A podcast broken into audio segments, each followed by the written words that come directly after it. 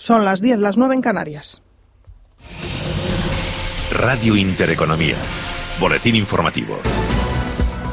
Muy buenos días. Nuevo caso de coronavirus en España, el segundo en la comunidad valenciana y el décimo segundo en toda España. Se trata de un hombre, según acabamos de saber, que está ingresado en el Hospital Clínico de Valencia. Un coronavirus que se centra en los mercados financieros con fuertes caídas de nuevo en todas las plazas bursátiles del viejo continente.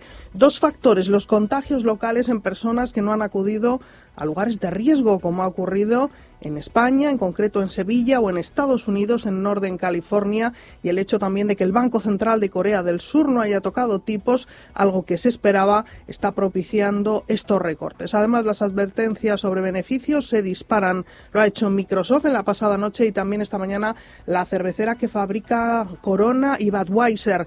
Una cifra de 170 millones de euros. Ese es el impacto, dice, del coronavirus en sus cuentas en los dos primeros meses del año. Escuchamos al economista Daniel Lacalle. Se va a utilizar el, titular del coronavirus, igual que se utilizó el de la guerra comercial y el del Brexit, los comodines, para esconder muchos problemas estructurales. ¿no? Muchos países están revisando la baja las estimaciones de crecimiento, entre otras cosas porque habían presentado estimaciones de crecimiento excesivamente optimistas el año pasado. ¿no? En tiempo real estamos viendo como el IBEX sigue bajando, es decir, también ha minimizado esas pérdidas superiores en algunos momentos de lo que llevamos de sesión, es decir, una hora de negocio del 2%. Ahora mismo cae en tiempo real 154 puntos, un 1,61% hasta los 9.166 puntos y medio que marca en estos instantes. Si miramos dentro del IBEX, solo hay un valor a esta hora Cerinox que gana posiciones, sube un 0,83%. El resto son pérdidas e importantes. Para Melia Hotel, superiores al 4%. Para Grifols, que hoy ha presentado resultados del 3,99%. También Amadeus cae en ese porcentaje. O IAG, la aerolínea, que cede un 3,81%. Con caídas generalizadas también en el resto de plazas bursátiles del viejo continente, en una cuantía muy similar a las pérdidas que está viviendo la renta variable de nuestro país y unos futuros americanos que hasta ahora siguen a la baja. Están perdiendo, por ejemplo, los del Dow Jones de Industriales, cuyo indicador cerró ayer a la baja un 0,32%. Nos vamos ya al Congreso de los Diputados. Allí se está celebrando a esta hora el pleno en el que se va a votar el límite de gasto no financiero, conocido ya saben como techo de gasto, y los objetivos de déficit y deuda propuestos por el Gobierno para 2020 que acaba de defender la ministra de Hacienda en la Cámara Baja. Veamos cómo están las cosas con esa incógnita, como se pueden imaginar, de Esquerra en la votación, aunque indicando esta mañana que cumple sus acuerdos. Congreso, Pepe Luis Vázquez.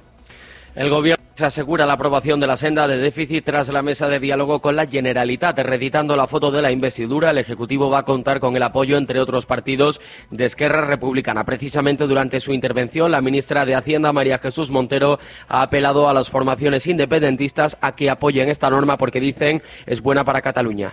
Estamos encauzando un diálogo político, pero sabiendo que no podemos abandonar problemas urgentes. Se trata de avanzar en el diálogo político, pero no mezclarlo, no interferirlo con cuestiones del día a día de los ciudadanos que se tienen que arreglar y, sin duda, esta senda de estabilidad es mejor para Cataluña.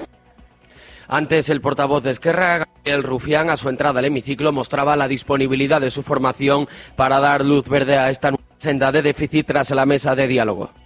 Esquerra Republicana cumple sus, sus acuerdos. Lo que vimos ayer es el cumplimiento o parte o empezar a cumplir en definitiva uno de los primeros acuerdos, que era para desbloquear la investidura, sentarnos en torno a una mesa. Yo creo que hoy hay una votación importante que puede abrir la senda a otro tipo de votaciones más importantes. Me refiero a los presupuestos generales del Estado. Lo sabrán cuando mi compañero, el gran Joan Margall, se suba a la tribuna. Más asuntos durante su intervención. La titular de Hacienda ha cargado contra la derecha por su rechazo a la senda de déficit y le ha pedido que luego no haga demagogia desde las comunidades donde gobiernan. También ha alertado de que no apoyar esta nueva senda traerá perjuicios para la seguridad social y las administraciones autonómicas y locales que no podrán cumplir con los actuales objetivos pactados por el gobierno de Rajoy. Gracias, Pepe. Y el número de hipotecas constituidas sobre viviendas ha aumentado un 2,7% en 2019, mientras que la inflación ha subido ocho décimas en el dato adelantado de febrero. Otras noticias.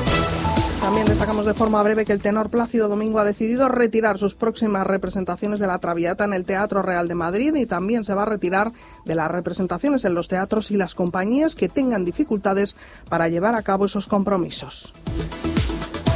Siguen escuchando Intereconomía. Pueden seguir informados en nuestra web intereconomía.com y en nuestro Twitter arroba R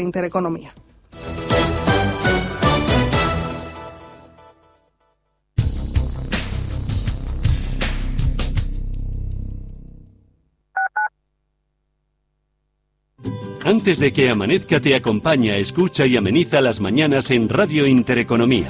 Participa los primeros viernes de cada mes en nuestro cuestionario y podrás ganar premios en metálico. Y los últimos haremos sorteos con grandes regalos. Súmate a la comunidad de Antes de que amanezca con Willy Sancho Muela, de martes a viernes de 6 a 7 de la mañana.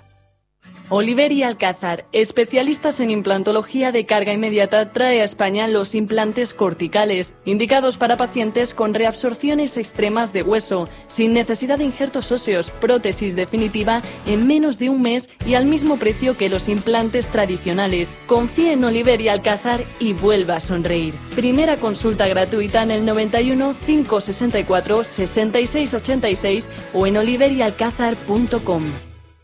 Su empresa tiene los datos personales de clientes, proveedores y empleados, pero ¿sabe cómo tratar esos datos? En Grupo Adaptalia le ayudamos a cumplir las nuevas exigencias legales en protección de datos. También solucionamos sus obligaciones en prevención de blanqueo de capitales y las nuevas responsabilidades penales de su empresa y directivos. Contáctenos en grupoadaptalia.es. Grupo Adaptalia. Despacho de confianza. Lo hemos llamado Ford Fiesta Limited Edition porque llamarlo Ford Fiesta Superway con llantas de aleación cañeras, aire acondicionado cool, pantalla táctil molona y Ford Pass Connect con el que puedes controlar tu coche desde el móvil como un auténtico boss y todo por 12.200 euros se nos quedaba un poco largo. Ford Fiesta Limited Edition totalmente equipado por 12.200 euros, financiando con multiopción de FC Bank hasta fin de mes, Red Ford de concesionarios. Condiciones en Ford.es.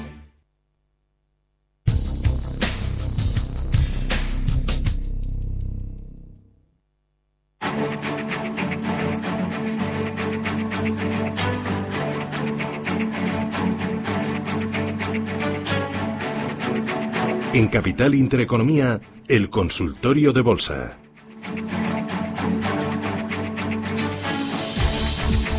Consultorio de Bolsa Española 915331851, hoy con Samuel Plaza de Daico Markets. Oye, tenías deberes, Samuel. Sí, tenía deberes en Tubacex, nos consultaron y bueno, eh, básicamente el título prácticamente está en caída libre, eh, cotizando ya casi casi rozando los dos euros y bueno, no esperamos eh, ahora mismo posibilidades de, entrada en largo. Lo que sí podríamos analizar son posibles entradas en corto para si, si alguien pues bueno quiere, quiere trabajar ese, ese corto en la zona de los 2,26 o también cortos en la zona de los 2,33. Eh, objetivos, pues bueno, hasta la zona de hasta la siguiente zona de soporte en 1,82. Oye, para el IBEX 35 eh, también estábamos mirando el indicador em, eh, soporte, resistencias. ¿Tú utilizas stops o stop loss? ¿Cómo lo haces? Eh, bueno, pues nosotros siempre eh, que vamos a tomar una posición, lo primero que tenemos en cuenta es eh, los riesgos. Evidentemente, vigilamos pues niveles de soporte o resistencias para vigilar pues dónde estarían esas zonas de stop loss y sobre todo aplicamos una gestión monetaria, una gestión del riesgo muy férrea. O sea, no, tomamos posiciones de, de, cualquier manera. Y bueno, en el caso del IBEX, nosotros, como he comentado al principio, intentaríamos esperar a que se consolide una zona de suelo para la semana que viene e intentar buscar algún, alguna operación en largo. ¿Qué hacéis en Daico? Bueno, en Daico Market lo que principalmente hacemos es desarrollar eh, algoritmos y herramientas para traders minoristas, eh, que principalmente, pues bueno, el objetivo de estas herramientas es el ayudar a, los traders a detectar, pues eso, mejores puntos de entrada o mejores oportunidades de inversión en múltiples mercados, pues desde cruces de divisas, materias primas, futuros sobre índices o incluso o incluso acciones. Mm, también lo que trabajamos también es parte de formativa, eh, intentamos ayudar en todo lo posible eh, pues eso, eh, en lo que sería el ámbito de la cultura financiera, ¿no? que tanta falta que tanta falta hace y, y luego aparte también pues bueno realizamos sesiones de trading room donde operamos en directo con un montón de con un montón de clientes a la vez. Al final vuestros clientes son traders eh, que todos los días se asoman al mercado ¿no? y que operan en tiempo real. Exacto, traders, inversores, que, que, bueno, que lo que buscan es eh, hacer trading de una manera pues mucho más eh, mucho más sencilla, sin tener que estar horas y horas analizando gráficos o buscando eh, Digamos que nuestras herramientas lo que nos permite es precisamente eso, que la máquina trabaje por nosotros en ese aspecto del análisis y que automáticamente cuando se genere una, una posible entrada, pues eh, alerte al, al, al usuario de que, de que existe una posibilidad de compra interesante o una, una posibilidad de venta. Teníamos pendiente responderle a Agustín, que nos llamaba antes del boletín, por CaixaBank y Tubacex. Sí, en el caso de en el caso de CaixaBank, en este momento en gráficos diarios se estaba rompiendo una media móvil de 200 periodos, por tanto está entrando en una, fase totalmente bajista. Y si tuviera que establecer un nivel aproximadamente de, entrada sería la zona de los 2,42, que es donde tenemos eh, niveles de resistencia y soportes anteriores. Y también debemos buscar un stop muy cortito en la zona de los 2,26. Y luego en cuanto a Tubacex, pues bueno, es un título que está muy, muy, muy bajista, eh, caída, eh, caída libre prácticamente, y más que para largos lo veo para, lo veo para cortos. Eh, tenemos oyente, notita de voz, vamos con ella. Buenos, buenos días. Quería preguntarle al analista soportes y resistencias de Amadeus y de ArcelorMittal. Muchas gracias. Amadeus y ArcelorMittal, ¿cómo lo ves? Bien, pues vamos con, con Amadeus, nivel de soporte muy interesante, eh, la zona de los 59.10 y pues bueno, ahí podríamos ver posibles eh, entradas eh, en compra y el nivel de resistencia los máximos anteriores, la zona de los eh, 80, 80 con 80 aproximadamente. Y luego el otro título, creo recordar, ArcelorMittal. Arcelor, ¿Lo tienes? Vamos a ver, sí, sí, lo tengo aquí. Bien, pues bueno, Arcelor también está en un canal muy lateralizado, en gráficos también eh, semanales, zona de soporte 11.80, zona de resistencia 16.55. Yo eh, personalmente esperaría que el título eh, rompiera la zona de los 16.50, o sea, saliera de ese canal lateralizado para buscar compras, aunque la tendencia general sigue siendo bajista y lo más probable es que consiga romper el nivel de soporte de los 11.63. Mm, Carlos de Madrid, buenos días. Hola, muy buenos días. Dígame. Bueno, enhorabuena por el programa Gracias. y por los ánimos que, que nos dais a los que no hemos podido eh, salirnos antes, que también vale. Ya. Bueno, eh, quisiera que me analizara Repsol, por favor. No sé si salirme o, y, y- y que no he entendido bien antes lo que había que hacer con técnicas reunidas, Vale. que le preguntó otro señor. Muchas gracias y enhorabuena por el programa. Gracias, muy amable. Con Repsol y también técnicas reunidas. Bueno, pues eh, Repsol tremendamente bajista, aumentando no mucho, cotizando ahora mismo a 10.60, eh, mientras que el petróleo siga cayendo. Repsol creo que también seguirá seguirá cayendo. Y bueno, por buscar un nivel de suelo, por buscar un nivel de, de salida, en caso de que la cosa se ponga más fea, pues la zona de los 9.29. Y en el caso de técnicas reunidas, vamos a ver si quiere. A ver, técnicas reunidas. Sí, lo, lo habíamos comentado antes. Bueno, ¿lo tienes o Sí, lo tengo, lo tengo. Vale. Lo tengo aquí ahora mismo, pues nada, eh, lo que habíamos comentado, niveles de soporte claves, la zona de los 20-30, también un título que está cayendo con la presentación de, de resultados, no le va nada bien. Yo esperaría un giro, ¿vale? Un giro alcista, una indicación de que eh, el título se puede recuperar desde esos niveles de soporte. Por encima, eh, uno- con una confirmación por encima de la zona de los 21 euros. Y yo creo que esa sería una buena zona de, de compra. Estupendo. Pues eh, Samuel Plaza, socio, fundador y director de operaciones de Daico Markets. Gracias por ayudarnos y sobre todo por ayudar a los oyentes a tomar decisiones y aprender un poquito más de análisis técnico y de funcionamiento de los mercados. Pues ha sido un placer, esta es tu casa y cuando quieras. Un abrazo. Un hasta pronto. hasta luego.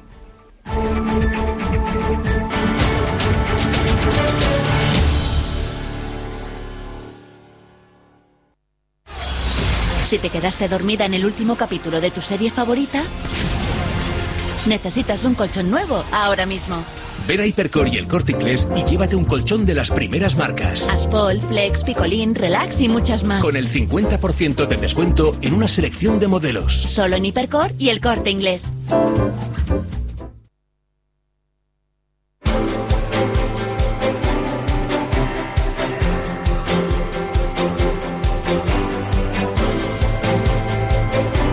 El foro de la inversión. Con Felipe López Galvez, analista de Singular Bank. Felipe, ¿qué tal? Buenos días. Felipe, buenos días. Good morning. Hola.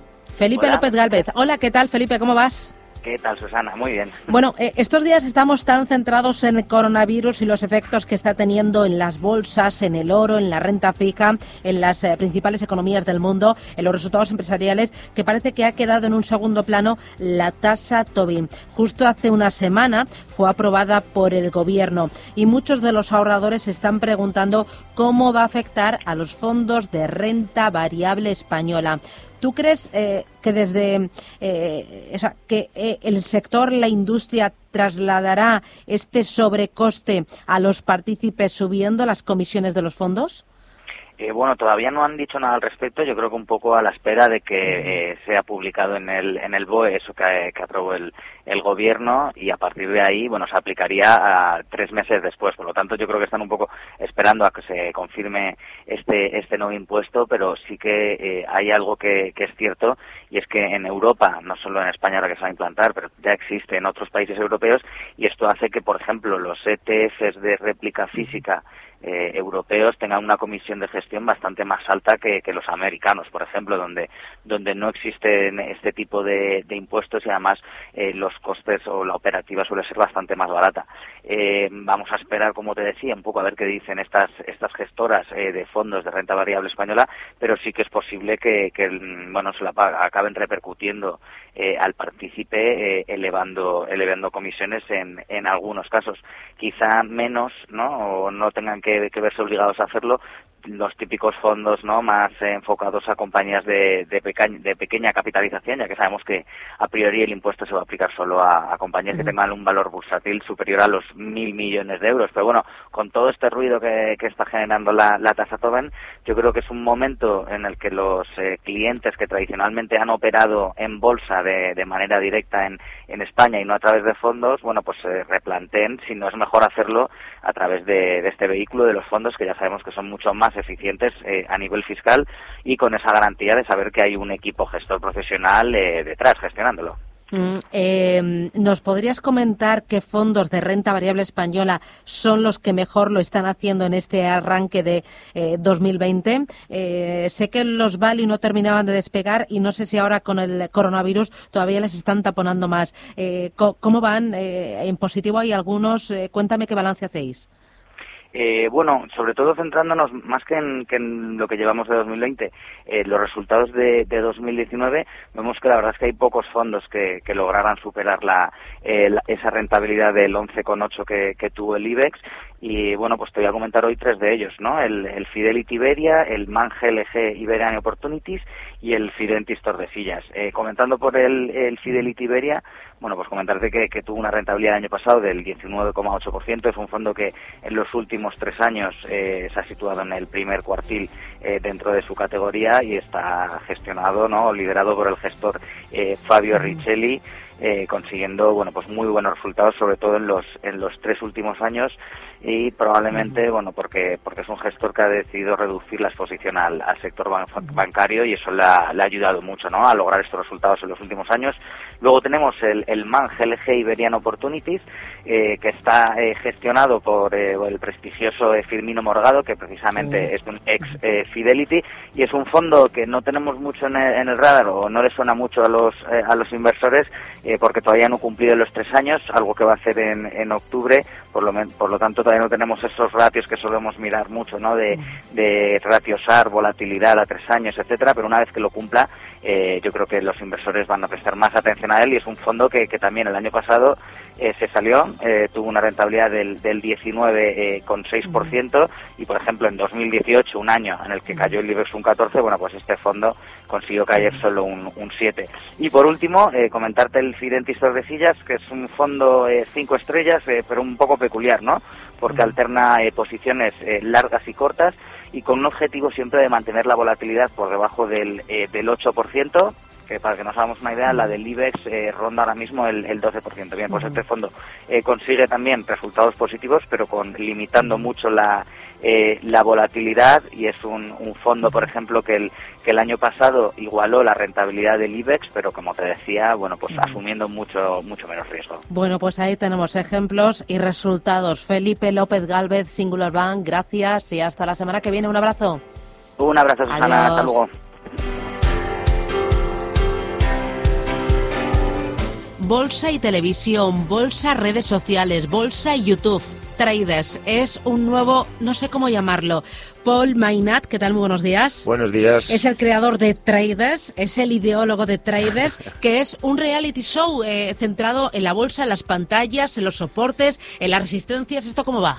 Bueno, cuántas cosas. Esto, esto va de gente eh, con oficios que trabajan, gente inteligente. Esto, más que un reality, yo le llamo un work show, porque van a trabajar y van a conseguir eh, un oficio nuevo. Un oficio nuevo, eh, estudiando y trabajando en el mundo de la bolsa, que a priori parece Matrix, y lo es, pero con estudio, pues, puedes entrar. Eh, ¿Quiénes son los concursantes de este work show? Bueno, ¿quiénes son? Pues son gente, mira, desde hacía años, desde Operación Triunfo 1 o así, que no veía unos concursantes que me dieran tanta adrenalina, no sé, eh, desde un albañil pasando por un pastelero, pasando por una chica Isabel que es enfermera, eh, tiene cuatro hijos, eh, trabaja ocho horas diarias y trabaja en casa y tiene dos perros, o sea, son gente normal que lo que quieren es avanzar en la vida, dar un paso adelante y, y- y buscarse un nuevo oficio o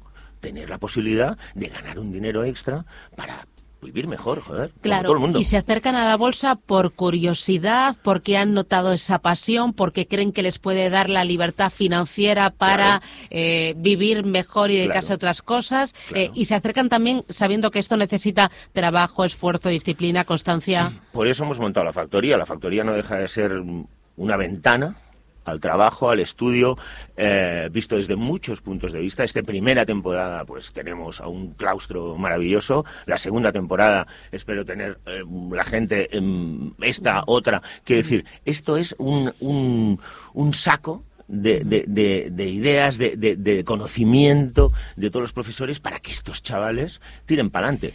¿Cómo habéis seleccionado a los concursantes de este reality, de este work show, como tú le llamas? Bueno, pues este workshop con mi compañera Ainhoa Casado, la directora del programa, pues nos hemos pasado meses eh, viendo perfiles de personas, viendo no solamente quién podía ser un buen trader, también es verdad que hemos buscado quién podría ser televisivo, pero en segundo término. O sea, y al final hemos encontrado, os lo prometo, gente que, que dices, un albañil, ¿qué tal? Bueno, pues este albañil, Juan, es un tío súper inteligente, súper inteligente y no porque sea inteligente, sino porque estudia un huevo y trabaja muchísimo y tiene ganas de estudiar a su edad.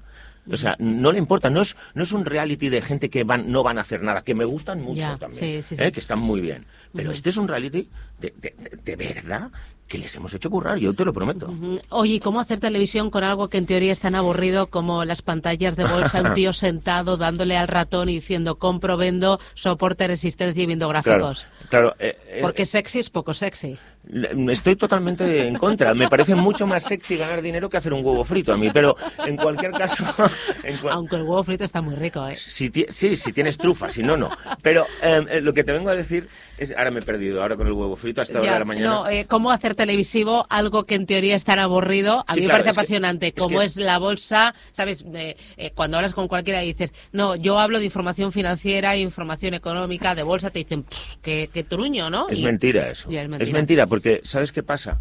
Que cuando tú te enfrentas realmente a, a mover dinero o a generar dinero que lo necesitas para viajar, para vivir, para todo, claro, en ese momento se transforman las personas, o sea, los fantasmas, los medios, la pasión, la energía, todo eso está igual que en, que en un programa de cantantes que he hecho o en otro programa que he hecho de lo que sea. Bueno, está el Hasta ego, más. está, Está el ego el- también, por el- supuesto. el- la incapacidad de reconocer los errores, el Claro, claro, haber- la aversión al, al riesgo, el no limitar las ganancias, el, no reconocer las pérdidas, el confiar ¿no? en ti mismo y ser mejor y mejor Ya. persona. Y ahora te hago un poco de spoiler, pero los chicos, mis chicos, algunos de ellos están ya eh, en una fase que me dicen, Paul, tío, estoy ganando X, no voy a decir aquí cifras ni cosas porque tal, pero sí. hay de los de los que son más buenos de la factoría está, han pegado un paso adelante que yo estoy súper orgulloso para ellos. Oye, háblame del de profesores. Eh, yo sé que hay algunos de los colaboradores de, Sí. de este programa, de esta radio, Francisca Serrano, está Ajá. José Luis Cárpatos. ¿Quiénes están y también cómo los habéis seleccionado? A ver, eh, está, para empezar, Francisca Serrano, que es la nina, ¿no? La nina de nuestra factoría. Es la directora, es una tipaza y una mujer que quiere mucho a sus, eh, a la gente con la que trabaja, ¿no? Entonces, a partir de ese cariño y tal, pues ella era como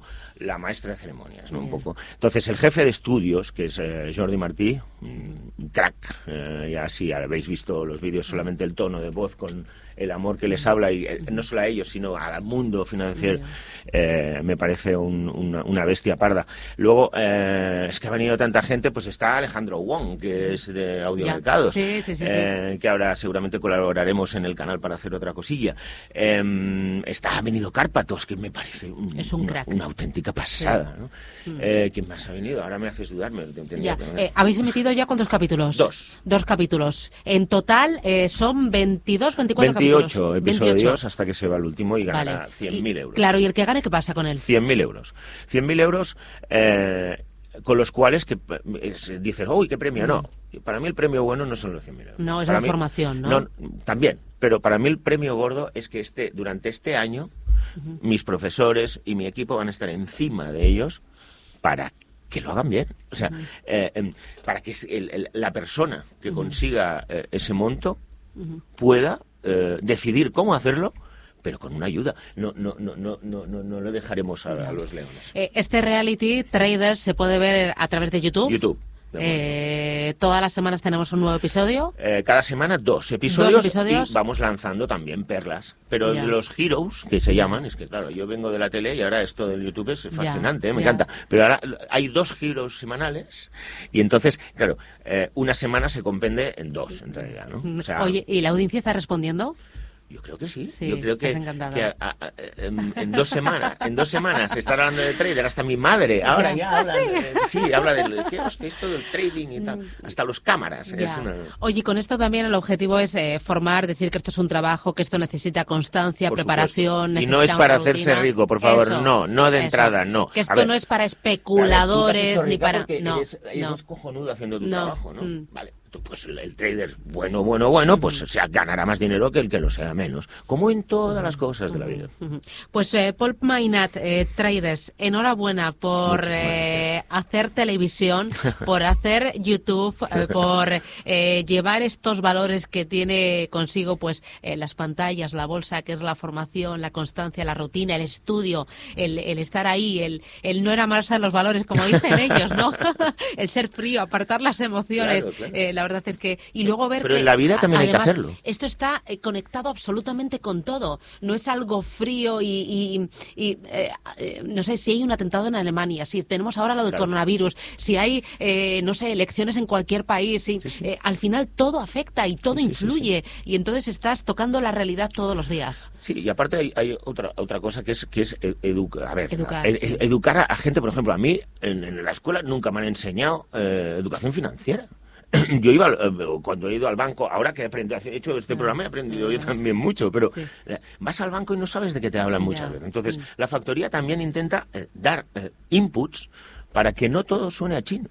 Ya, y al final llegar también a todo tipo de públicos, Por supuesto, que es lo por importante, que es la mundo- maravilla que tiene YouTube, que en cualquier momento, desde donde quieras, a la hora que quieras y con la dosificación que tú quieras, dices, eh, lo veo, lo sigo y Claro. estoy esperando el siguiente capítulo. Así que ahí estamos nosotros. Traders, enhorabuena, gracias. y a seguir haciendo televisión, formación y hablando de los traders de este mundo tan apasionante a través de la, de la imagen. Gracias. Gracias a ti. Hasta pronto. ¿Invierte en fondos de inversión? EBN Banco le presenta su supermercado de clases limpias de fondos de inversión. Con EBN accederá a una selecta gama de fondos de inversión de las mejores gestoras nacionales e internacionales sin retrocesión. Con EBN Banco se beneficiará de menores comisiones de gestión en los mejores fondos de inversión. Compruébelo ahora sin ningún compromiso en claseslimpias.com o llamando al 91 828 0911. ¿Necesitas tasar tu vivienda? Cohispania, sociedad de tasación homologada por el Banco de España con 30 años de experiencia, realiza tasaciones oficiales de todo tipo de bienes inmuebles y valoraciones de empresas en toda España. Además, si planeas comprar una vivienda sobre plano, infórmate acerca de nuestro servicio de Project Monitoring que garantiza que la promoción inmobiliaria finaliza en plazo y forma. Más información y presupuesto gratuito en el 900 900 547 y en cohispania.com.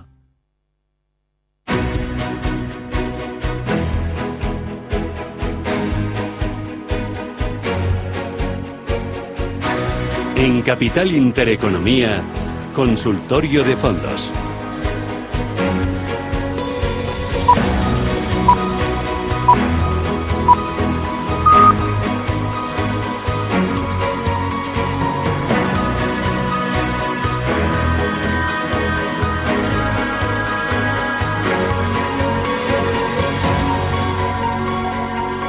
Son las diez y media de la mañana y es momento de abrir nuestro consultorio de fondos de inversión. Hoy en este espacio nos acompaña Daniel Pérez. Daniel, ¿qué tal? Muy buenos días.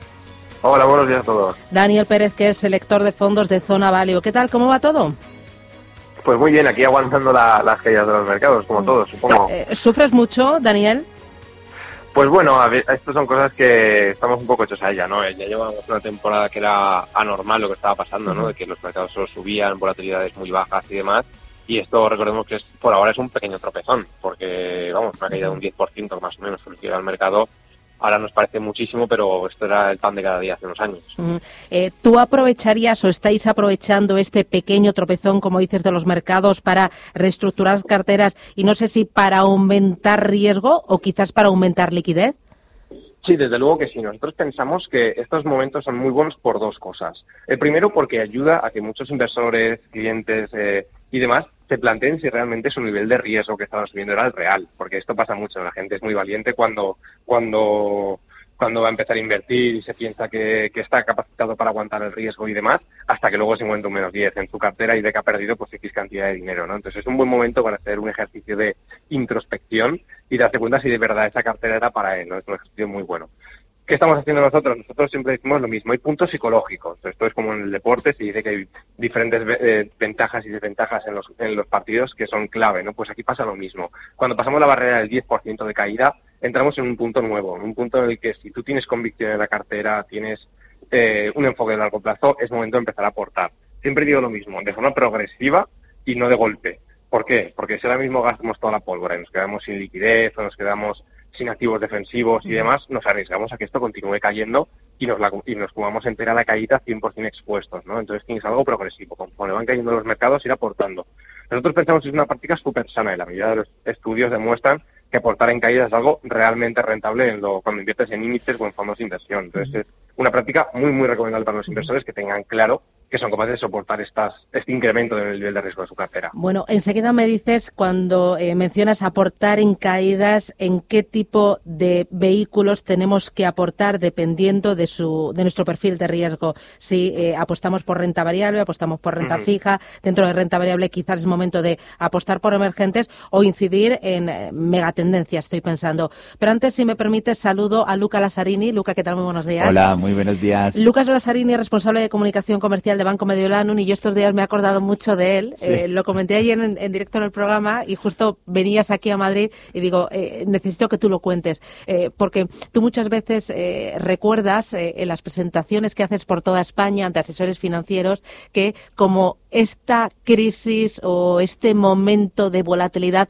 por el coronavirus, hemos visto en el pasado otros momentos en los que pensábamos que el mundo se acababa y era el fin y había que salir corriendo y ponerlo todo en liquidez. Y al final todo ha pasado. Sí, esto es bastante, bastante típico. Afortunadamente, olvidamos las cosas negativas. Yo, eh, a mí me gustaría que volviéramos con la memoria cómo estábamos, qué sentíamos en alguna de las grandes crisis del pasado.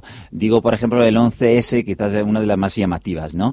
Eh, si pensamos a cuál era nuestro estado de ánimo, eh, fíjate que los titulares de prensa eran que empezaba la tercera guerra mundial no que había una epidemia. Y tú llamabas a tu asesor porque tenías inversiones y le preguntabas eh, qué tal mis inversiones o cuánto dinero tengo y no te podía contestar porque la bolsa cerró cuatro días Wall Street.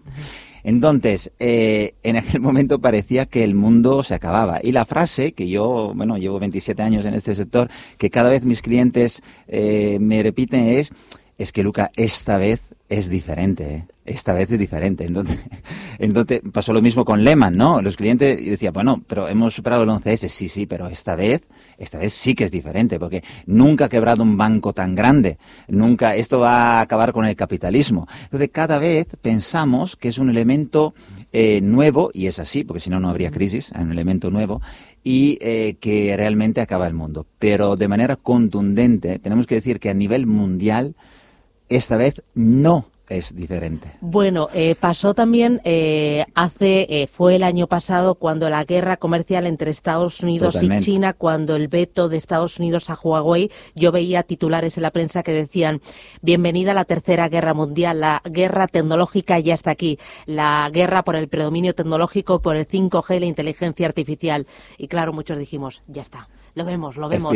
Y no, eh, el año pasado fue estupendo. Es cierto, eh, el último trimestre del 2018, eh, con muchísima tensión, titulares de este tipo, de hecho creo que desgraciadamente para muchos inversores el de 2019 se recordará como el año de las ocasiones perdidas, ¿no? Eh, yo creo que tenemos que mantener la cabeza fría tanto en economía como, en el resto. Estamos viendo en estos días mm, una montaña de, de, bulos, de fake news. Que creo que tenemos que ir a la racionalidad y, eh, al ser posible, en Mediolano recomendamos sobre todo utilizar un método un método que nos ayude, como dicen los estudiosos más importantes de finanzas conductuales, como Richard Thaler, ¿no? que ganó el Nobel hace dos años, eh, el método nos puede ayudar a superar los momentos de tensión, superar el miedo y a mantener firme el rumbo. Porque al final, si teníamos un objetivo importante, yo qué sé, el, máster de mi hija dentro de 10 años, o que decíamos antes, el, crucero, de, mamá, y papá. dentro de 15, eh, eh, no ha cambiado este objetivo. Entonces tengo que mantenerme firme. Quizás esta volatilidad puede ser una ocasión para aprovechar, pero manteniendo el rumbo como lo había dibujado en mi planificación financiera. Claro, y en momentos como este se pone en valor la figura del asesor financiero, esa persona que te pone el plus de racionalidad y que frena tus emociones que enseguida dicen pánico, pánico, vamos a vender, huimos todos. Es así, Susana, yo creo que en este momento cobra valor la figura del asesor financiero porque es una persona que te puede eh, hacer compensar esta emotividad del mercado. Eh, Kahneman dice que no podemos eh, huir de las emociones cuando hablamos de nuestro dinero. Por eso es tan importante un asesor que gestione, pueda gestionar nuestro dinero. Hago a menudo un ejemplo que me decía un cliente mío cirujano, dice, ojalá nunca me toque, pero si tuviera que operar a mi hija, quizás le preguntaría, le pediría a un colega igual de bueno que yo, porque siendo mi hija, en el quirófano podría temblarme la mano. Lo mismo pasa cuando gestionamos nuestro propio dinero, porque ahí están nuestras emociones, los sacrificios que hemos hecho eh, para acumular este dinero, los objetivos que tenemos que cumplir con este dinero, las ilusiones, las emociones. Entonces, un asesor, y esto lo remarcamos con fuerza Mediolano, eh, te da este plus de racionalidad, compensa estas emociones y te ayuda a mantenerte en, la, en el camino correcto. Decías que es muy importante el método, es muy importante tener una buena cartera, construir una cartera, no coleccionar fondos de inversión. Es muy importante tener esos objetivos, el máster de Marta o el crucero de mamá y papá. Y es muy importante mantener tu perfil de riesgo, que ese perfil esté bien hecho y también tener un horizonte de inversión a largo plazo. Yo hay mucha gente que, que me viene y me dice, no, no, si yo soy inversor a largo plazo, pero el próximo año, ¿cuánto voy a ganar? Ya. Sabes que, que Warren Buffett también ahora, ¿no? Cada, cada enero le preguntan en la televisión americana, eh, yo creo que lleva 60 años, ¿no? Que le preguntan qué hará este año el Standard Poor's o el Dow Jones, ¿no? Y él se niega rotundamente a contestar esta pregunta. Siempre dice, pregúntame dónde estará el mercado dentro de 10 años. Entonces, por eso a mí me, llama mucho la atención que haya algún alguien en el sector financiero que, se atreve a decir que pasará dentro de tres meses, ¿no? Eh, yo creo que hay que distinguir. Hay el gestor y el gestor tiene que hacer previsiones porque tiene que tomar decisiones hoy en una hora, en un par de días. Y es su papel y es muy difícil y no es mi trabajo. Luego hay el cliente y el cliente con sus miedos, sus preocupaciones, pero sobre todo con sus objetivos.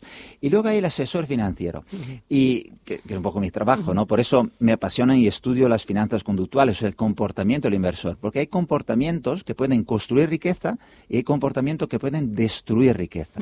El papel del asesor financiero es evitar los comportamientos que puedan destruir riqueza. Lucas, ¿sigues con tu gira, con tu razo optimismo? Sí, también, también estamos haciendo una gira en 22 ciudades de España, la verdad que es una experiencia muy interesante, además en este periodo creo que aún más llamativa, ¿no? Pero yo mm, creo mucho en esta, en esta necesidad que tenemos de compensar creo que eh, noticias negativas ya nos salen en automático todos los días, no hace falta ponerle mucha, mucho esfuerzo para buscar noticias negativas, ¿no? Abres el Facebook y ya está. Y creo que tenemos que compensar porque hay datos positivos a nivel mundial muy, muy contundentes. El mundo no deja nunca de crecer.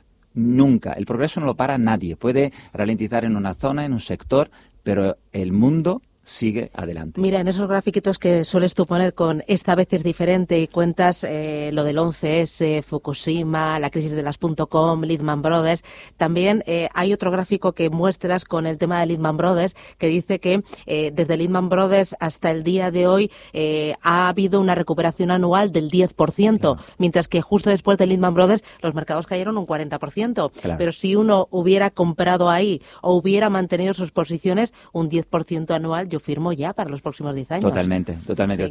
y ahí parecía que el mundo se acababa también. Sí, el sistema eh, financiero, todo. Era, era, esta era la sensación. O tú imagínate eh, un inversor que mm, tenía 100.000 euros en un fondo de renta variable internacional, eh, o sea, muy diversificado, pero normalito, no el mejor del mundo, el normalito. El 11S, hoy cuánto dinero tendría? Muchísimo más. Pero la clave es mantener este fondo el 11S. Hoy es fácil hablarlo, a toro pasado, ¿no? Pero el 11S o, o Lehman Brothers, cuando hay toda esta, esta volatilidad, esta tensión, este miedo, mantenerse firme no es fácil.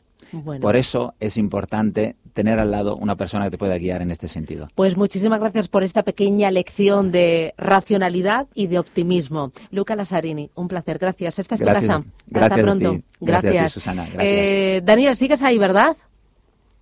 ¿Daniel? Uy, ¿le hemos perdido? ¿O qué? Sí, estoy por aquí, estoy Ay, vale, vale, que te había perdido, que te había perdido. Oye, eh, ahora la figura del asesor y tener a alguien que nos diga eh, qué hacer, dónde estar, eh, mantener los plazos y buscar oportunidades es básica, ¿verdad? Desde luego que sí, porque uno de los grandes problemas del inversor, y este muchos estudios que lo corroboran, es esa necesidad de ir cambiando, de moverse, de vender en el peor momento. Esos famosos estudios, ¿no? Como el fondo de Peter Lynch, del famoso Magellan, que la, mitad de los inversores perdieron dinero cuando es el fondo uno de los fondos más rentables que ha habido en la historia. Y era precisamente por esto, ¿no? Porque entraban justo en las subidas, cuando caía un poco se salían. Entonces, bueno, ese comportamiento muchas veces, lo, el tener una figura, un referente que te, más independiente, que no tenga esa visión sesgada de su propio patrimonio para aconsejarte es muy bueno, ¿no? ese no estar solo contra el mercado es bastante positivo, así que bueno, yo recomiendo a todo el mundo que, coja una opinión independiente porque siempre es útil. Bueno, eh, vamos a ir con los oyentes porque ya tenemos algunas dudas, aunque antes, bueno, luego me vas a decir eh, en qué tipo de fondos, en qué tipo de mercados aprovecharías tú eh, este río revuelto. Pero antes vamos con Jesús de Madrid, buenos días. Hola, buenos días. ¿Qué tal? Bueno, quería preguntarle al analista, tengo, eh, le voy a hablar de tres fondos que tengo en cartera, que es el H2O Adagio, el Benny Mellon Global Real Return, que bueno, pues eh, ayer perdió casi un 1%, y el Caldemorgan, el DVS contra Caldemorgan, a ver qué le parecen estos tres fondos, y luego para entrar, eh, quería a lo mejor entrar el lunes, pues en mixtos, quería ver qué me aconsejara entre la Catis y el Floatbat eh, Bonstock Multi-Asset Balance, y en renta variable entre el Sailor y el Robeco Global Consumer Train. Ujú. Muy bien, gracias. Gracias. Hasta pronto. ¿Qué dices, Daniel? Vale, pues de los, son varias preguntas, voy por las primeras. Eh, de los que has comentado al principio, el H2O no me gusta, yo lo he comentado en alguna ocasión porque es una gestora que tuvo un problema de un conflicto de intereses que con el director de inversiones y demás. Así que es una, un, un fondo que, que, una gestora que no sigo por ahora. Benny Mellon es un fondo histórico de, de Real Return, un fondo que, que está bastante bien, pues bueno, ha caído estos días, pero como todo, ¿no? Eh, yo creo que lo único que no ha caído estos días es lo que tenía solo oro o parecido, así que es normal que haya caído. Pero bueno, es un fondo que puede mitigar eh, un escenario negativo del mercado, pero también decirle que si esto se gira y se pone a subir, ese fondo tampoco captará todas las subidas, ¿no? Luego, el Caldemorgan es un fondo que me gusta bastante, es un, un viejo rockero que, que llaman, y es un fondo que está muy bien como, como estructura más defensiva, ¿no? Es un fondo que te puede generar rendimientos a largo plazo del 4 o 5% con unos niveles de riesgo inferiores. De hecho, eh, su equipo de gestión está muy focalizado en el control de riesgos, así que en, para momentos como este es un fondo que, que merece la pena tener, es un fondo que me gusta bastante. Sobre los mixtos que ha comentado, el Filosback me gusta bastante más porque tiene un enfoque también muy defensivo. De hecho, ellos alardean de que la base de su, de su sistema de gestión es la construcción de carteras defensivas y que tengan menos volatilidad, así que para, según los fondos que me ha comentado, me gusta bastante. Y de los que he comentado de renta, renta variable, el Cirlen me, me gusta mucho. Es uno de los fondos que, por cierto, se la ha pegado bastante esta semana. Creo que ha ido una semana un, un 7% o una cosa así. Eh, creo que es un fondo en el que se puede entrar en estos momentos aprovechando estas caídas, ¿no? Porque va, va a tener mejores precios. Es un fondo que nosotros tenemos muy recomendado y nos gusta bastante. El Robeco Global Consumer Trends también es un, son parecidos porque bueno, el Robeco tiene está hasta arriba de tecnología como muchos de estos fondos que están creciendo mucho.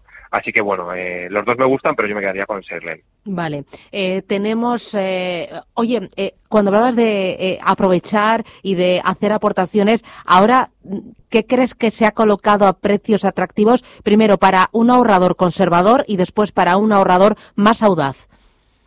Vale, pero una persona conservadora, el, escenario ha cambiado relativamente poco, ¿no? Porque si es muy conservador, tampoco va a entrar en renta variable o lo va a entrar de forma muy defensiva.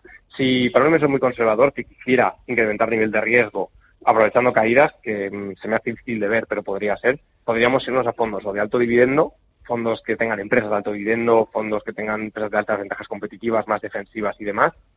O si no, tendríamos que intentar pues ir a mixtos, eh, que quizás es un paso más natural, a mixtos moderados que tengan pues, un- entre un 30 y un 70% de renta variable, de- dependiendo del, de- del- del tramo en el que nos encontremos, para ir cogiendo un poquito más de, de renta, de renta variable. En este caso, por ejemplo, el Cespan Grand Large es un fondo que está muy bien para eso, ¿no? porque es un fondo que automáticamente cuando los mercados caen o se ponen en las valoraciones más atractivas, sube el nivel de riesgo. Es un fondo que para mí creo que para los inversores conservadores y moderados es un fondo core, porque hace ese, ese movimiento que los inversores quieren hacer, ya lo hacen ellos. Entonces está, está realmente bien. Para los más agresivos, yo siempre digo lo mismo, eh, cuando los mercados caen tienes que coger la subida posterior, o sea, tienes que apostar porque luego va a haber una recuperación y una subida posterior. Y tienes que evitar el riesgo de quedarte sin ella.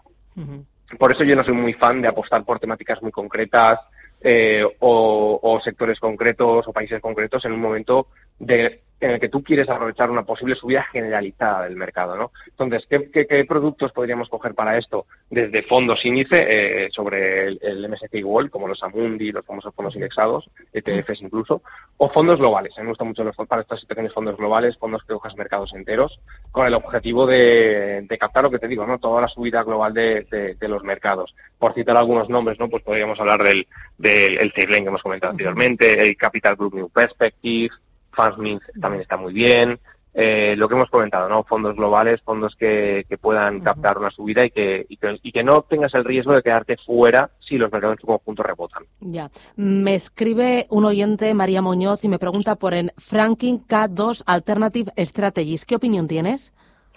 Vale, el, el- ese fondo no lo conozco en concreto, lo que sí que aprovecho para decir que hay que tener muchísimo cuidado con los fondos de, de retorno absoluto o estrategias más eh, menos, menos convencionales, ¿no? Porque yo siempre digo lo mismo, es la categoría más difícil de analizar. La mayoría de los inversores, y esto lo, lo digo con total experiencia sobre el tema, solo entran en este tipo de fondos viendo el gráfico. Ven el gráfico, ven que ha tenido tres años que no, que ha ganado todos los años un poquito, que no tiene grandes caídas y entran, ¿no? Los fondos de retorno absoluto de estrategias alternativas son dificilísimos de analizar. Son los fondos que más frustración provocan en los inversores.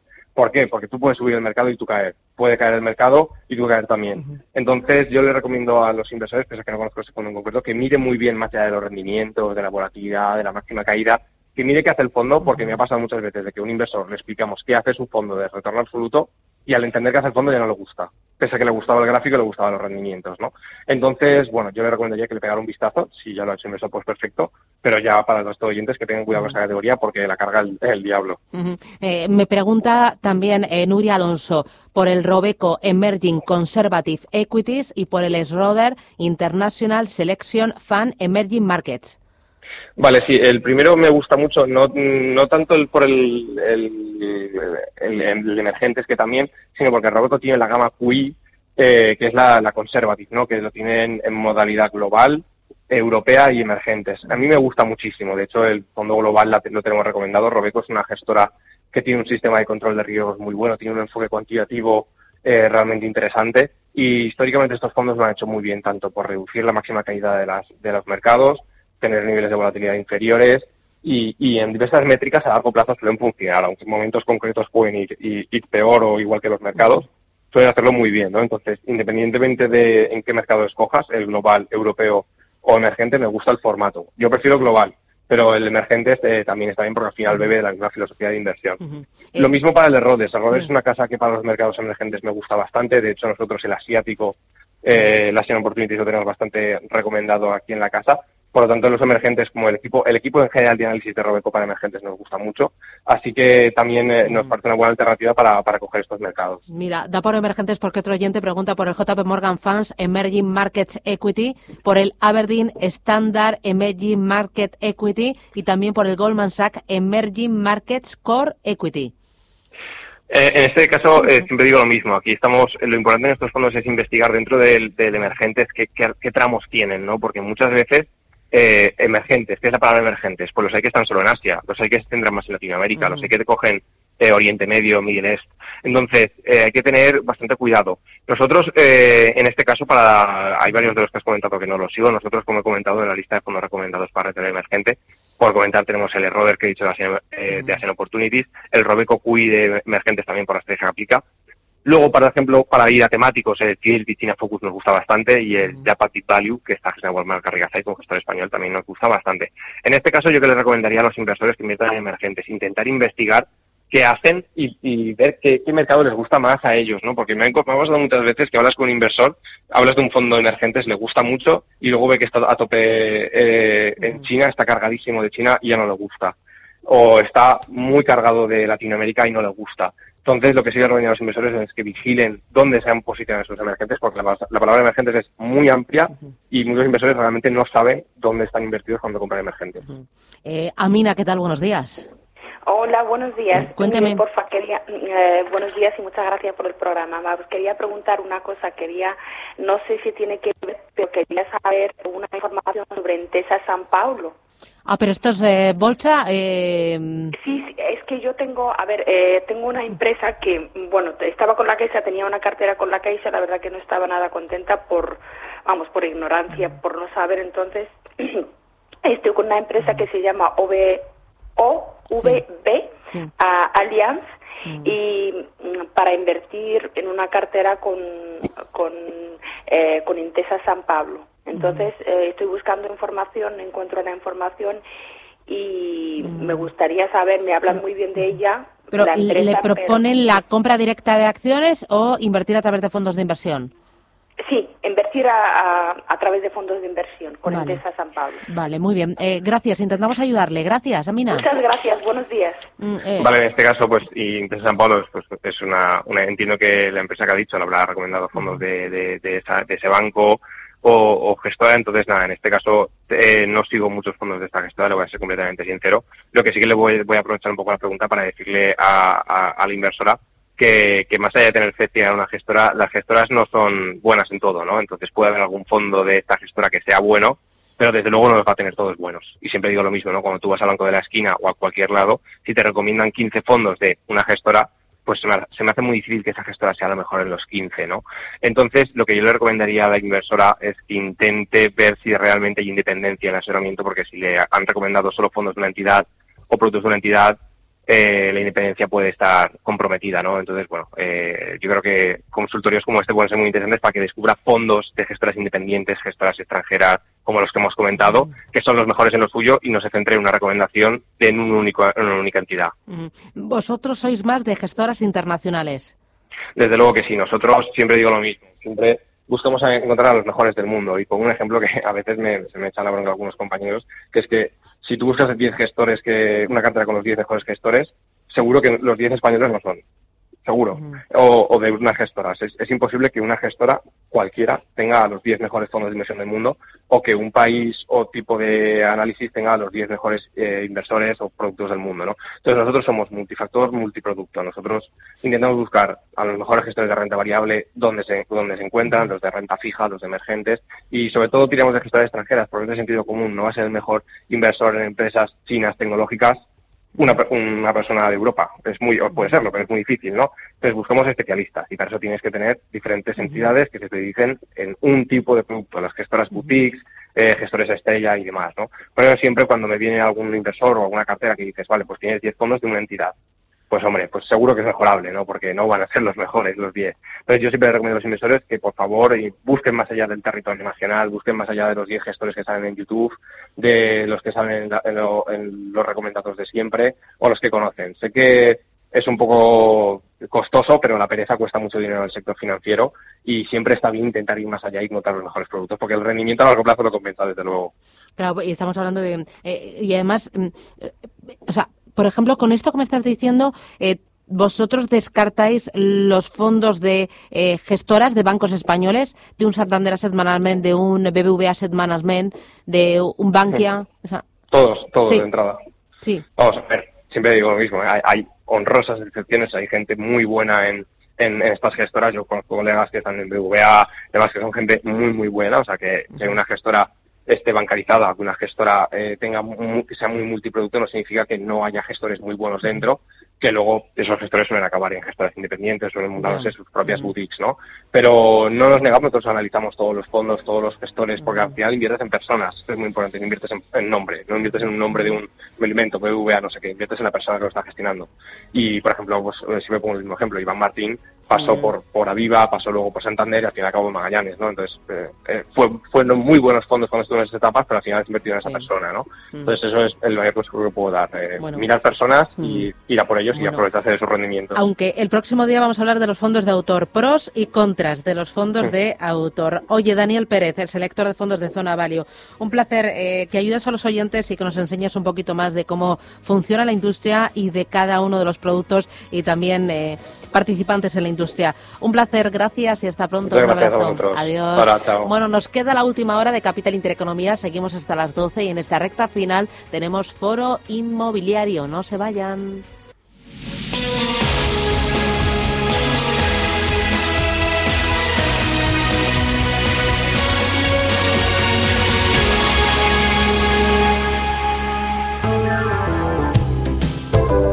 Hipercor y el supermercado del Corte Inglés te traen los tesoros del mar, las mejores marcas en conservas de pescados con una oferta que no te puedes perder.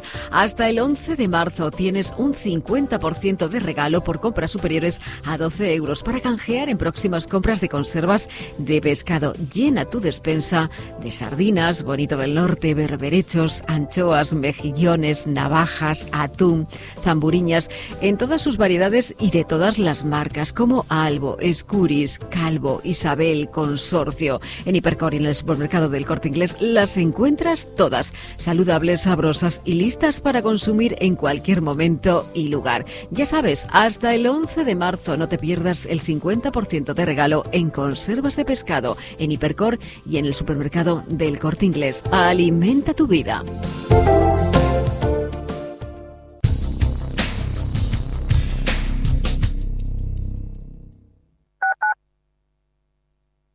Radio Intereconomía. Si eres emprendedor, profesional o empresario y quieres estar al día en los temas que afectan a tu empresa, Cultura Emprende es tu programa. De la mano de Alejandra Rompedrique, Víctor Delgado y Ángel Calvo Mañas, conocerás las experiencias de otros empresarios y estarás al día en marketing, formación, tecnología, fiscalidad, eventos y más. Los jueves a las 2 de la tarde en Radio Intereconomía. Urbanitae es una nueva plataforma de inversión inmobiliaria que te permite invertir a lo grande con cantidades pequeñas. Uniendo a muchos inversores, logramos juntar el capital suficiente para aprovechar las mejores oportunidades del sector. Olvídate de complicaciones. Con Urbanitae ya puedes invertir en el sector inmobiliario como lo hacen los profesionales. Si caminas solo, irás más rápido. Si caminas acompañado, llegarás más lejos. Luna Sevilla es su asesor patrimonial de referencia. Prestando nuestros servicios como agentes de Caser Asesores Financieros, somos una empresa con amplia experiencia profesional y una clara apuesta por la formación de calidad, la información transparente y objetiva y por el asesoramiento financiero personalizado y continuado. Si desea más información, visite lunasevilla.es o llámenos al 91 762 3442. En Restaurante Bolívar disfruta de un San Valentín único con nuestro menú de la trufa. Durante todo el mes de febrero podrás degustar siete platos especiales donde la trufa es la protagonista. No esperes más y llama ya al 91 445 12 74 o entra en restaurantebolívar.com para hacer tu reserva. Te esperamos. Radio Intereconomía. Voces de primera. Di que nos escuchas.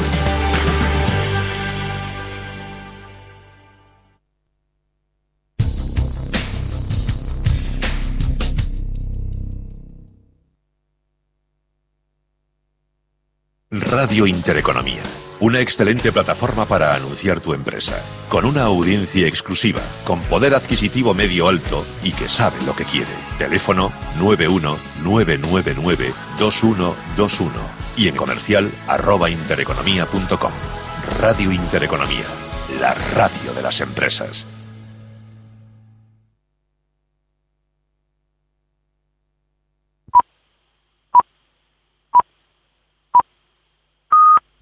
Son las 11 de la mañana, las 10 en Canarias. Radio Intereconomía. Boletín informativo. Muy buenos días, nos vamos al Congreso de los Diputados. Allí va a salir adelante el techo de gasto y la senda de déficit y también la de deuda, porque Esquerra Republicana de Cataluña, a pesar de que según ha confirmado no le gustan ambos, los va a apoyar a cambio de la mesa de diálogo con el Gobierno. Cámara Baja, Pepe Luis Vázquez. Mesa de diálogo entre Gobierno y Generalitat que ya ha dado su primer fruto. Esquerra Republicana de Cataluña ha anunciado que va a apoyar el techo de gasto y la senda de déficit en el Congreso. Joan Maragall, dirigente de la formación independentista.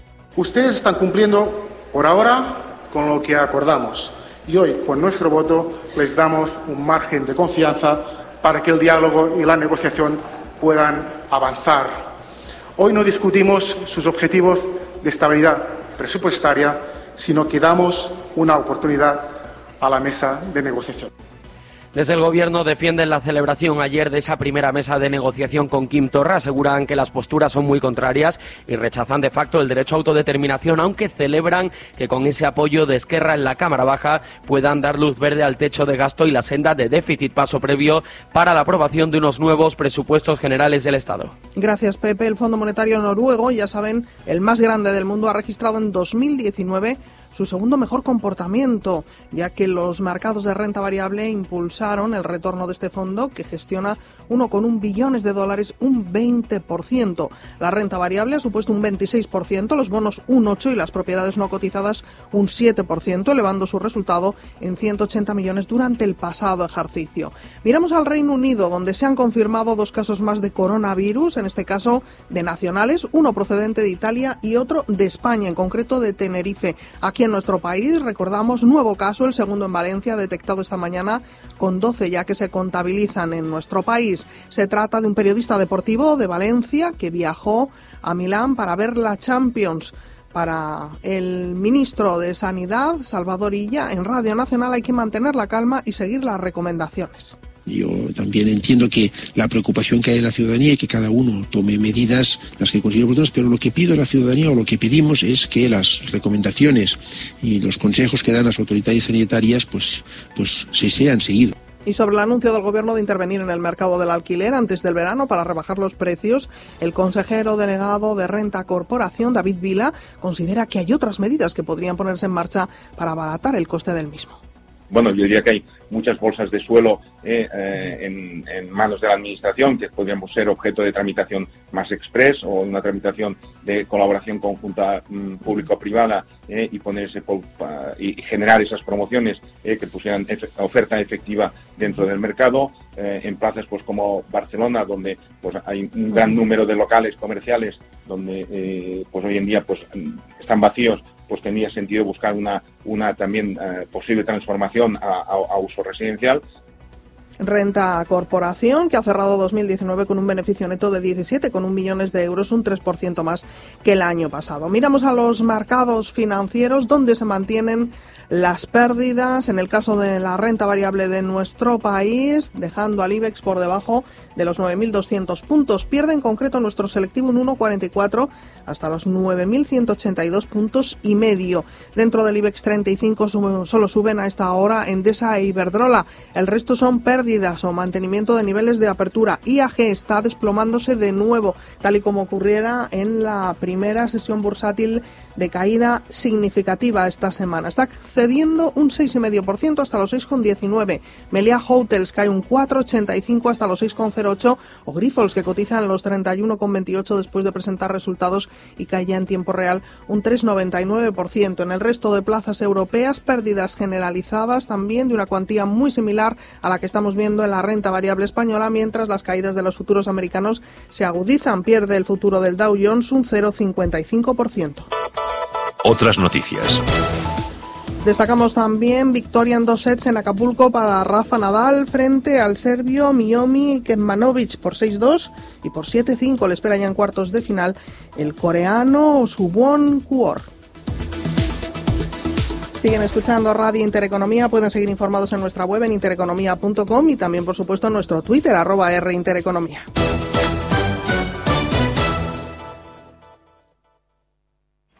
Tranquilidad es el sonido del mar. Tranquilidad es invertir al tiempo que ahorras, diversificas y proteges tu inversión. Tranquilidad es invertir en oro con Degusa.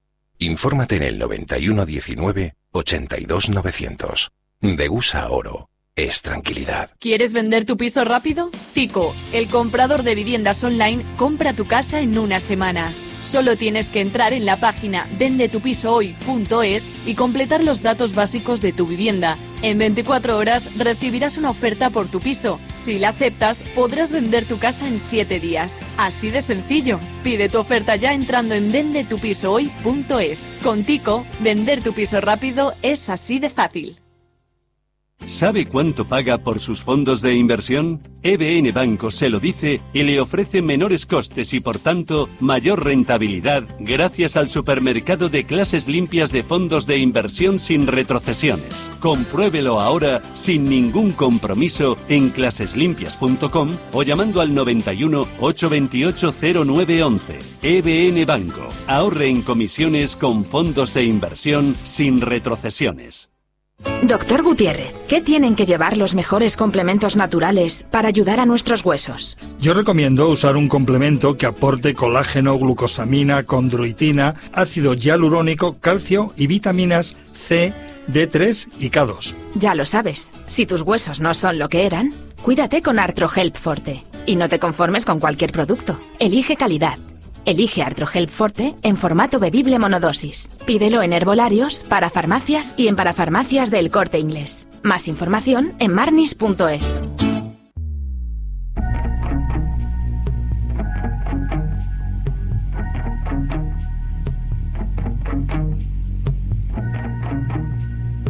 Los desayunos de capital.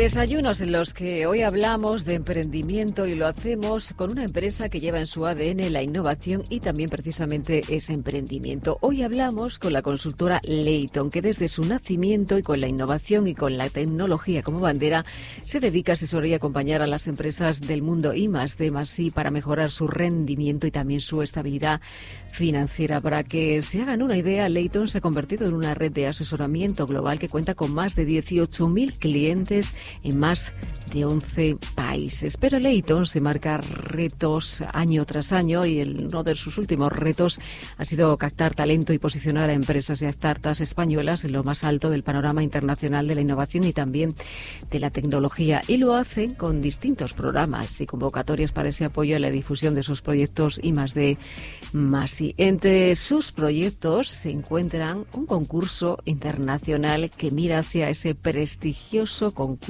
CES que se celebra cada año en Las Vegas y que es la cuna de los proyectos más innovadores y disruptivos a nivel mundial. Ellos han participado con su proyecto en este concurso internacional hace unos meses y la semana que viene, el próximo 5 de marzo, van a presentar una nueva edición de este concurso CES 2021. Vamos a conocer todos los detalles sobre este nuevo proyecto de Leighton con Margarita García Díaz Varela, es responsable de marketing de Leighton en España. Margarita, bienvenida, buenos días, ¿cómo estamos? ¿Qué tal? Buenos días, ¿Qué tal? ¿Todo bien? Todo muy bien, muchísimas gracias. buenos días a todos. Eh, yo decía que llevabais además ese ADN de la innovación y del emprendimiento precisamente en vuestra compañía, ¿no? Además de dedicaros a otras eh, cuestiones quizás más técnicas, pero el emprendimiento y la innovación es algo que vosotros lleváis por bandera y lo lleváis además por todo el mundo. Sí, Leighton tiene en su ADN el emprendimiento, sin duda. Eh, esta compañía, este proyecto nació hace 22 años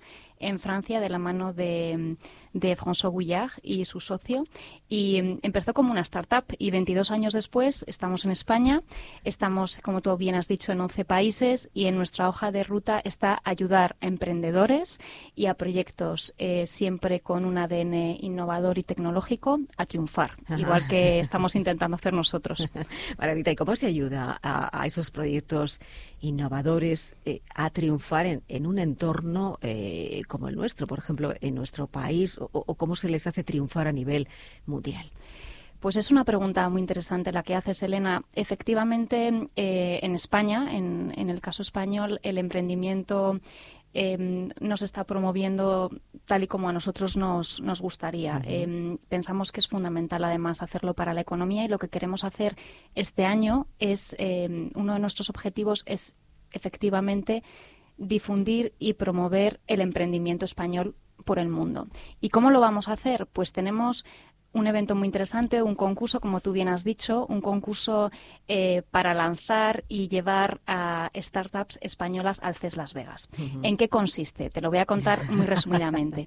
Em, este proyecto lo lanzamos el 5 de marzo con un evento que organizamos en Madrid en, un espacio que tiene el ayuntamiento maravilloso que se llama Lab International, dedicado a eventos de innovación y tecnología.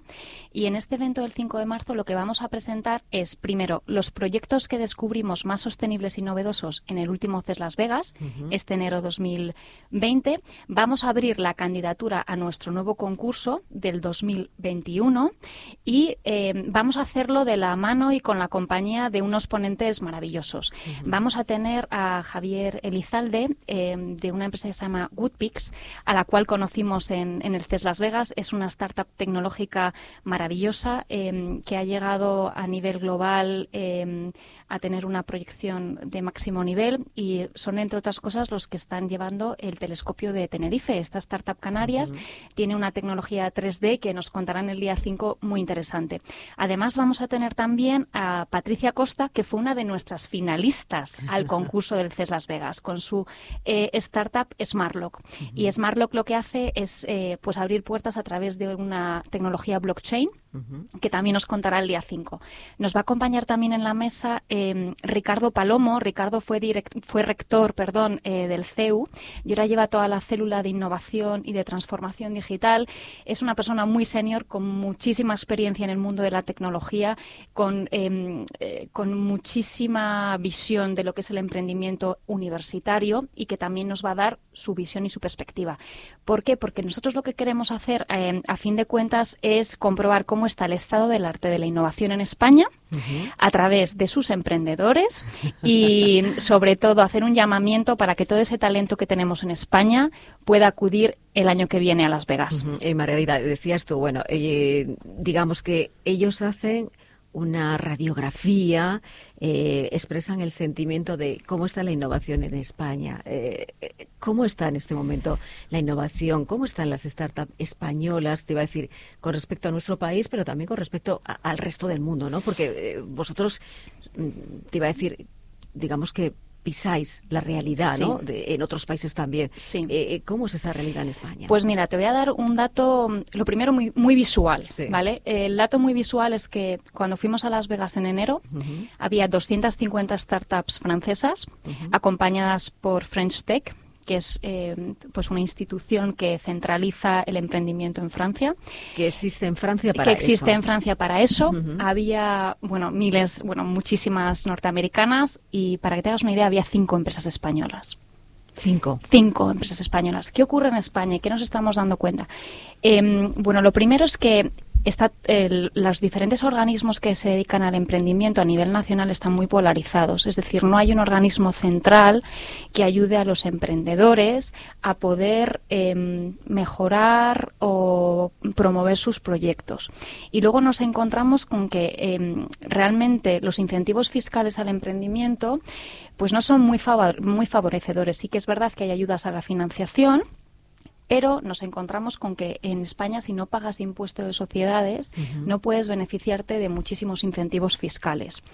Em, bueno, hay aquí matizo, eh, hay una fórmula de monetización con un peaje del 20% que en otro momento podríamos hablar, si quieres más adelante, pero fundamentalmente lo que vemos es que hay mucho talento, hay muchas empresas, startups emprendedoras, realmente lo que hay son autónomos con una SL, ¿vale? O con, eh, porque efectivamente em, vemos también que por parte de los organismos, del gobierno, sí que hay una intención, o por lo menos eso nos están empezando a transmitir a través de grupos de trabajo que hemos, que estamos creando y que hemos formado, de que haya una mejora y de cambiar una legislación que viene de la época de la crisis y que por lo tanto, evidentemente, pues el modelo tal vez esté obsoleto y haya que cambiar pero sobre todo lo que nos damos cuenta es que eh, no estamos proyectando el talento español en el exterior. Y a mí eso me da mucha pena. Entonces, nosotros, no solamente a mí, sino a Leighton y a, mi jefe, a David Parra, y por eso nosotros este año, de verdad, el objetivo que tenemos, el objetivo máximo que tenemos es llevar a la mayor cantidad de empresas posibles al CES Las Vegas. ¿Cómo va a ser eh, ese proceso, ¿no? O ese procedimiento para aquellas startups que quieran eh, acercarse hasta vosotros, eh, presentar esos proyectos, poder estar presentes precisamente en ese CES Las Vegas del año 2021? Lo primero os invitamos el día 5 a nuestro evento. ¿Vale? Tenemos unas plazas, evidentemente hay un aforo limitado, pero os podéis apuntar. Tenemos mm. unas plazas en Eventbrite, donde os podéis apuntar gratuitamente y también lo podéis hacer a través de nuestra web, layton.com, ¿vale? Tenemos un formulario de inscripción y os apuntáis. Y os esperamos, va a ser un evento que va a empezar a las 7 de la tarde, eh, terminaremos sobre las 8 y luego nos vamos a tomar unas cervecitas, algo de picoteo, etcétera. Bien, ahí vamos a contar ¿Qué es necesario? ¿Qué es necesario? Primero, tener un estado muy temprano de startup. Es decir, nosotros lo que buscamos son proyectos que ya tengan un prototipo, algo que poder enseñar en el CES Las Vegas, pero que evidentemente no hayan recibido, no hayan recibido grandes eh, rondas de financiación, es decir, tienen que estar en un estadio muy temprano. Lo segundo es que tienen que ser proyectos sostenibles y ecológicos, es decir, el año pasado eh, lo que utilizamos mucho fue el tema de Green Tech y Good for Tech, ¿vale? O sea, realmente tienen que ser proyectos que aporten algo en la sociedad, no solamente a nivel de ecología, sino bueno, pues que tengan un valor añadido que realmente veamos que sea meritorio de, asistir. Y luego, pues nada, que menos de cuatro años de, creación, eh, no haber asistido nunca al CES Las Vegas y poco más. Es, va a ser súper sencillo apuntarse. Em, vais a tener un correo electrónico donde os vais a poder apuntar, que es eh, donde Perfecto, para apuntarse allí. Cualquiera que puedas estar escuchando y que tenga una idea eh, o incipiente, como decíamos, en un estado inicial, eso es importante de la startup, que sea una startup también sostenible y ecológica y que no se haya presentado nunca antes. Que efectivamente, efectivamente. Son las condiciones. Sí, y a partir de ahí, eh, mira, el año pasado, y se va a repetir este año, fue muy sencillo. Primer paso, rellenar un formulario donde veamos que cumples los requisitos que tenemos para la inscripción y sobre todo para, para el Eureka Park, porque tened en cuenta, y esto os lo transmito a todas las startups que nos estáis escuchando, que lo que nosotros regalamos en el concurso es un stand para dos personas en el Eureka Park, en el Eureka Park del CES Las Vegas. Y además lo que regalamos es pues unas dietas del año pasado fueron 2.000 euros. Yo creo que este año repetiremos también, ya os lo confirmaré, para viajes, dietas, etcétera. Luego toda la formación para las rondas de financiación, porque al final nosotros, ¿cuál es el objetivo? Que esas startups que vayan al CES consigan pasta, consigan dinero para financiar su proyecto. Y al final, ¿dónde está? En el CES Las Vegas lo que hay sobre todo son fondos de inversión que están deseosos de invertir su dinero en estos proyectos. Y luego, además, toda la parte de PR, o sea, una agencia de comunicación dedicada en Las Vegas para dar la mayor visibilidad a los proyectos. O sea, esto es la pera entre tú y yo. A mí me parece genial. estamos, te iba a decir, estamos dando visibilidad también desde la radio, ¿no? Para, para este proyecto que me parece muy interesante, como bien decíamos, que, que bueno, que lleva eh, esa innovación y ese emprendimiento en el ADN. Eh, tenemos que casi finalizar eh, la entrevista, Margarita, pero yo antes quería que nos contaras un poquito cuál es vuestra previsión, si tenéis una previsión para este año, ¿no? porque habéis empezado con un poquito más de tiempo. ¿Cómo es la previsión? Ah, yo tengo mucha ilusión para que, a ver, a mí sinceramente me gustaría que como mínimo tuviéramos eh, 30 proyectos, 30 proyectos eh, que cumplieran con los requisitos tanto a nivel sostenible como de aportación de valor para para poder difundirlos, ¿vale? Porque nosotros lo que vamos a hacer además, independientemente de que ganen o no el concurso, es darles visibilidad. Entonces, os animo a que os apuntéis, ¿vale? Eso lo primero. Lo segundo, eh, lo que esperamos es, por favor, por favor, por lo menos que dos de nuestros finalistas vayan a Las Vegas. Cada país tiene dos finalistas, España tendrá dos finalistas. ¿Cuándo conoceremos los finalistas que pueden ir a Las Vegas? ¿Cómo pues mira, nosotros eh, aproximadamente eh, ten en cuenta que será finales de año, octubre-noviembre. Octubre-noviembre. Octubre-noviembre. Vamos a tener un jurado nacional, haremos una primera ronda y seleccionaremos a, pues, a unas cinco aproximadamente, y luego o sea, va, va, bien, va a ir habiendo fases. Tendremos diferentes fases, iremos comunicando primero la primera elección de las startups elegidas españolas y luego ya las que sean elegidas a nivel internacional. Bueno, importante, correo, donde pueden. Eh, aquellos que estén interesados eh, lanzar su, su idea. ¿Dónde pueden dirigirse el correo? ¿Volvemos a repetirlo? Vale, el correo es CES y eh, el concurso se abre en abril, pero podéis ir escribiendo vuestros correos, los que estéis interesados, para eh, que tomemos vuestros datos y en cuanto se abra el concurso avisaros. Bueno, y la presentación, como bien decíamos, el 5 de marzo. El 5 de marzo. Que puede estar cualquiera que puede estar cualquiera, no, no, cualquiera de los que nos, o sea, os invito a todos, bueno, a ver, a todos los que nos estéis escuchando, ¿no? Porque hay muchos, muchos millones, pero eh, tenemos un espacio, mm, un aforo de unas 100 personas y, por supuesto, bueno, pues eh, los primeros que se apunten, pero bueno, si también queréis venir, venir. ¿Dónde se pueden apuntar? Ya buscaremos espacio, no pasa nada. ¿Dónde se pueden apuntar? Os, podéis apuntar en nuestra página web layton.com, que tenemos un formulario y el evento creado, y entonces simplemente vais a novedades, eventos, evento, Mesa de la Innovación. Ahí os podéis apuntar a través de nuestro formulario y luego en Eventbrite, que hemos creado un evento también gratuito y tenemos 20 tickets donde también eh, podéis buscar vuestra entrada. Muy bien, pues Margarita García Díaz, dime, dime. Quería daros las gracias a Radio Intereconomía por ser nuestro media partner y a ti, Elena, por invitarme a esta entrevista. Bueno, estaremos allí nosotros presentes además este 5 de marzo, ¿no? Para, para hacer esa, esa cobertura también de este evento. Eh, bueno, pero solamente quería desearte toda la suerte del mundo en este año, nuestra nueva edición, y decirte que, bueno, que seguramente que lo tenéis, que la suerte la vais a tener.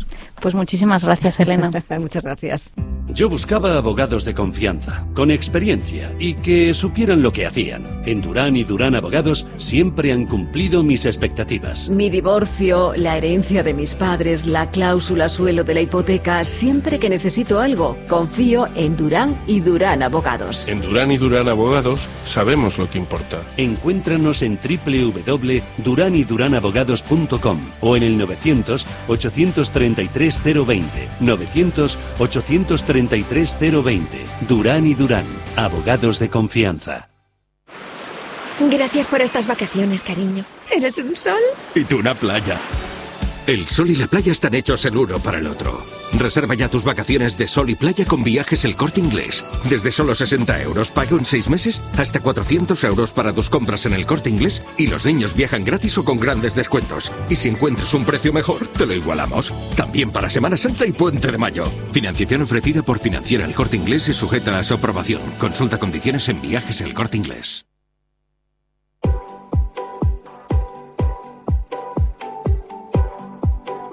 El Foro Inmobiliario.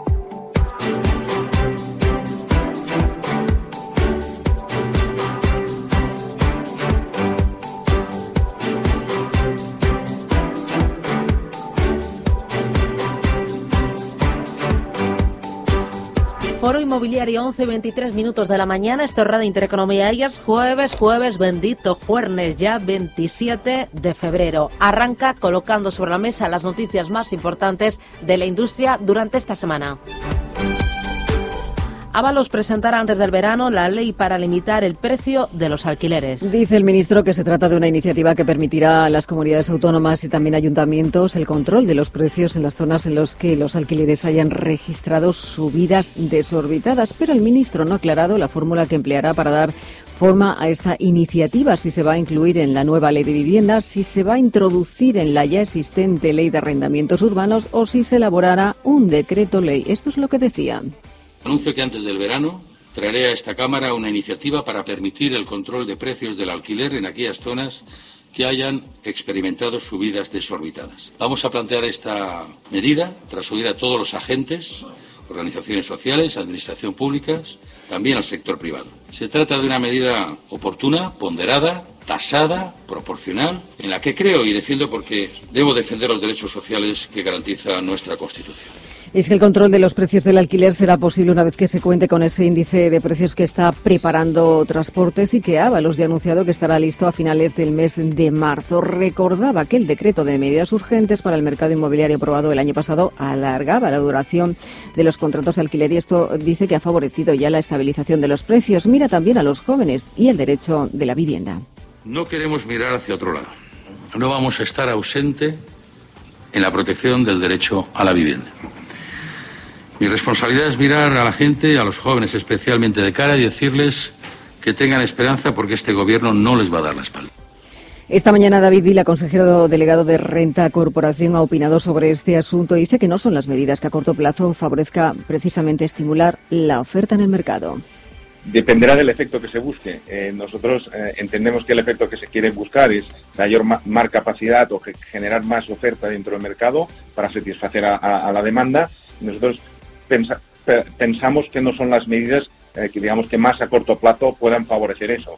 ¿eh? Eh, digamos, este es un mercado que en un 95% está en manos de particulares. Los grandes, los famosos grandes tenedores solo participan de un 5% de este mercado y por tanto creemos que otras medidas que podrían potenciar mucho más la oferta y la creación de nueva oferta serían más aconsejables para este tipo de objetivos que se persiguen mientras Berlín congela los precios del alquiler por cinco años. Y es una medida para evitar que se produzcan subidas desorbitadas. La nueva legislación establece el precio máximo por metro cuadrado en torno a los 9,8 euros. Afecta a los contratos de alquiler de más de un millón y medio de hogares en la capital alemana, donde el 85% de la población vive en propiedades de alquiler. Esta regulación será, como decimos, para los próximos cinco años, pero a partir del año 2022 los propietarios en Berlín podrán aumentar esos precios alquiler en un 1,3% por año y también por la inflación. Y hay un detalle importante porque todos los nuevos contratos eh, que se firmen de conformidad con la nueva ley y para aquellos que no cumplan las multas, ojo porque tendrán multas aquellos que no cumplan la ley precisamente de hasta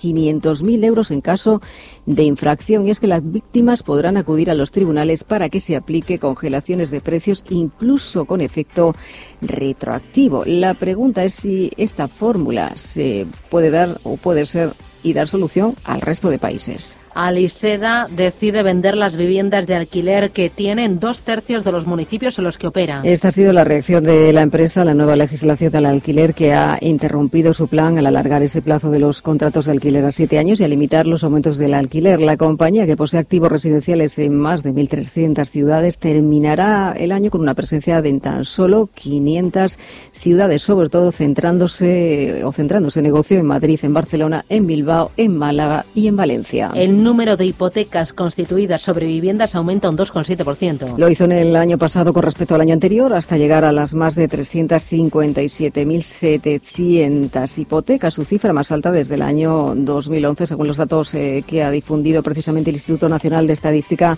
esta mañana. Con este incremento, en 2019 la firma Hipotecas eh, encadena su sexto aumento anual consecutivo después de siete años de caída. El crecimiento, eso sí, es más moderado desde el año 2014. Por comunidades autónomas, las que registraron un mayor número de hipotecas fueron Madrid, Andalucía y Cataluña. Y si está pensando en comprar un inmueble, ¿sabe que la hipoteca verde se está afianzando aquí en España? Se trata de un producto poco conocido que vincula el tipo de interés con la calificación energética del inmueble y que ofrece préstamos más baratos para promover una obra nueva o reformar inmuebles ya construidos de manera sostenible. Cohispania es la única sociedad de tasación en España que cuenta con un modelo de tasación de edificios energéticamente eficientes y sostenibles. Este informe de tasación oficial eh, tiene en cuenta los parámetros y también los estándares de las nuevas construcciones obligatorias a partir del 1 de enero del año que viene, el 2021. Se trata de un avance fundamental para la concesión de hipotecas verdes en nuestro país. Si quieren pedir más información y presupuesto gratuito, lo pueden hacer sin compromiso en el teléfono 900 900 547 o también a través de la web cohispania.com. ¿Y el coronavirus eh, llega también al inmobiliario? Pues eso es lo que nos vamos a preguntar, porque los sectores de la hostelería, apartamentos turísticos, comercio minorista y el industrial, pues los tipos de propiedades que podrían verse afectados, al menos a corto plazo, por esas consecuencias del brote del coronavirus. El impacto a largo plazo depende de cómo y cuándo se consiga controlar precisamente el virus. Vamos ver a conocer qué es lo que opinan nuestros expertos. Eso será enseguida 11 y 29. Esto es Radio Intereconomía, Foro Inmobiliario.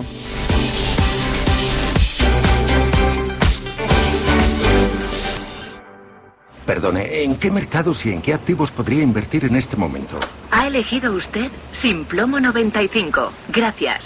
Lo importante no es ser un experto en inversión, es saber dónde preguntar. En ING con Inversión Naranja Plus simplificamos la fórmula para que puedas invertir como los expertos a través de nuestros fondos cartera naranja. Inversión Naranja Plus, invertir a lo grande es para todos. Más información en ing.es en fondos de inversión. Gracias por estas vacaciones, cariño. ¿Eres un sol? Y tú una playa. El sol y la playa están hechos el uno para el otro. Reserva ya tus vacaciones de sol y playa con viajes el corte inglés. Desde solo 60 euros, pago en 6 meses, hasta 400 euros para tus compras en el corte inglés y los niños viajan gratis o con grandes descuentos. Y si encuentras un precio mejor, te lo igualamos. También para Semana Santa y Puente de Mayo. Financiación ofrecida por Financiera el corte inglés y sujeta a su aprobación. Consulta condiciones en viajes el corte inglés. ¿Eres de terraza o prefieres bajo con jardín? Te guste lo que te guste, ya puedes ir preparando la mudanza. Porque ahora tramitar tu hipoteca con el Santander es más sencillo que nunca. Además, con las hipotecas del Santander, tú decides las condiciones que mejor se adaptan a ti. Así de fácil. Infórmate en bancosantander.es o en tu oficina más cercana. El domingo 1 de marzo ven a descubrir las Cortes de Castilla y León en la jornada de puertas abiertas con motivo del 37 aniversario del Estatuto de Autonomía. Haz tu visita en horario ininterrumpido de 11 a 20 horas. Participa Valquiria Teatro. Más información en www.ccyl.es. Cortes de Castilla y León. Os esperamos.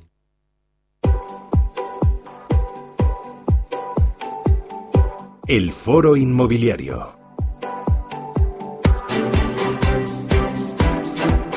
Bueno, en marcha, ¿por dónde vamos? ¿Por dónde empezamos? Porque vamos, uff, cargaditos. Elena. vamos por lo que dice el ministro Susana, que es el tema de actualidad en el sector inmobiliario esta mañana. Eh, luego nos vamos a ir a una cosa que está ocurriendo en el Círculo de Bellas Artes. Es un encuentro del que se está hablando precisamente de la venta y del alquiler, pero vamos a saludar a Antonio Carroza, CEO de Alquiler Seguros. Bienvenido, Antonio. ¿Cómo estamos? ¿Qué tal? Muy bien, ¿Está buenos todo días. bien? Todo, bueno, todo- todo Eh, bueno, ¿cuál es vuestra reacción a lo que dice el ministro? Dice que esta medida es oportuna, proporcional, ponderada y también tasada.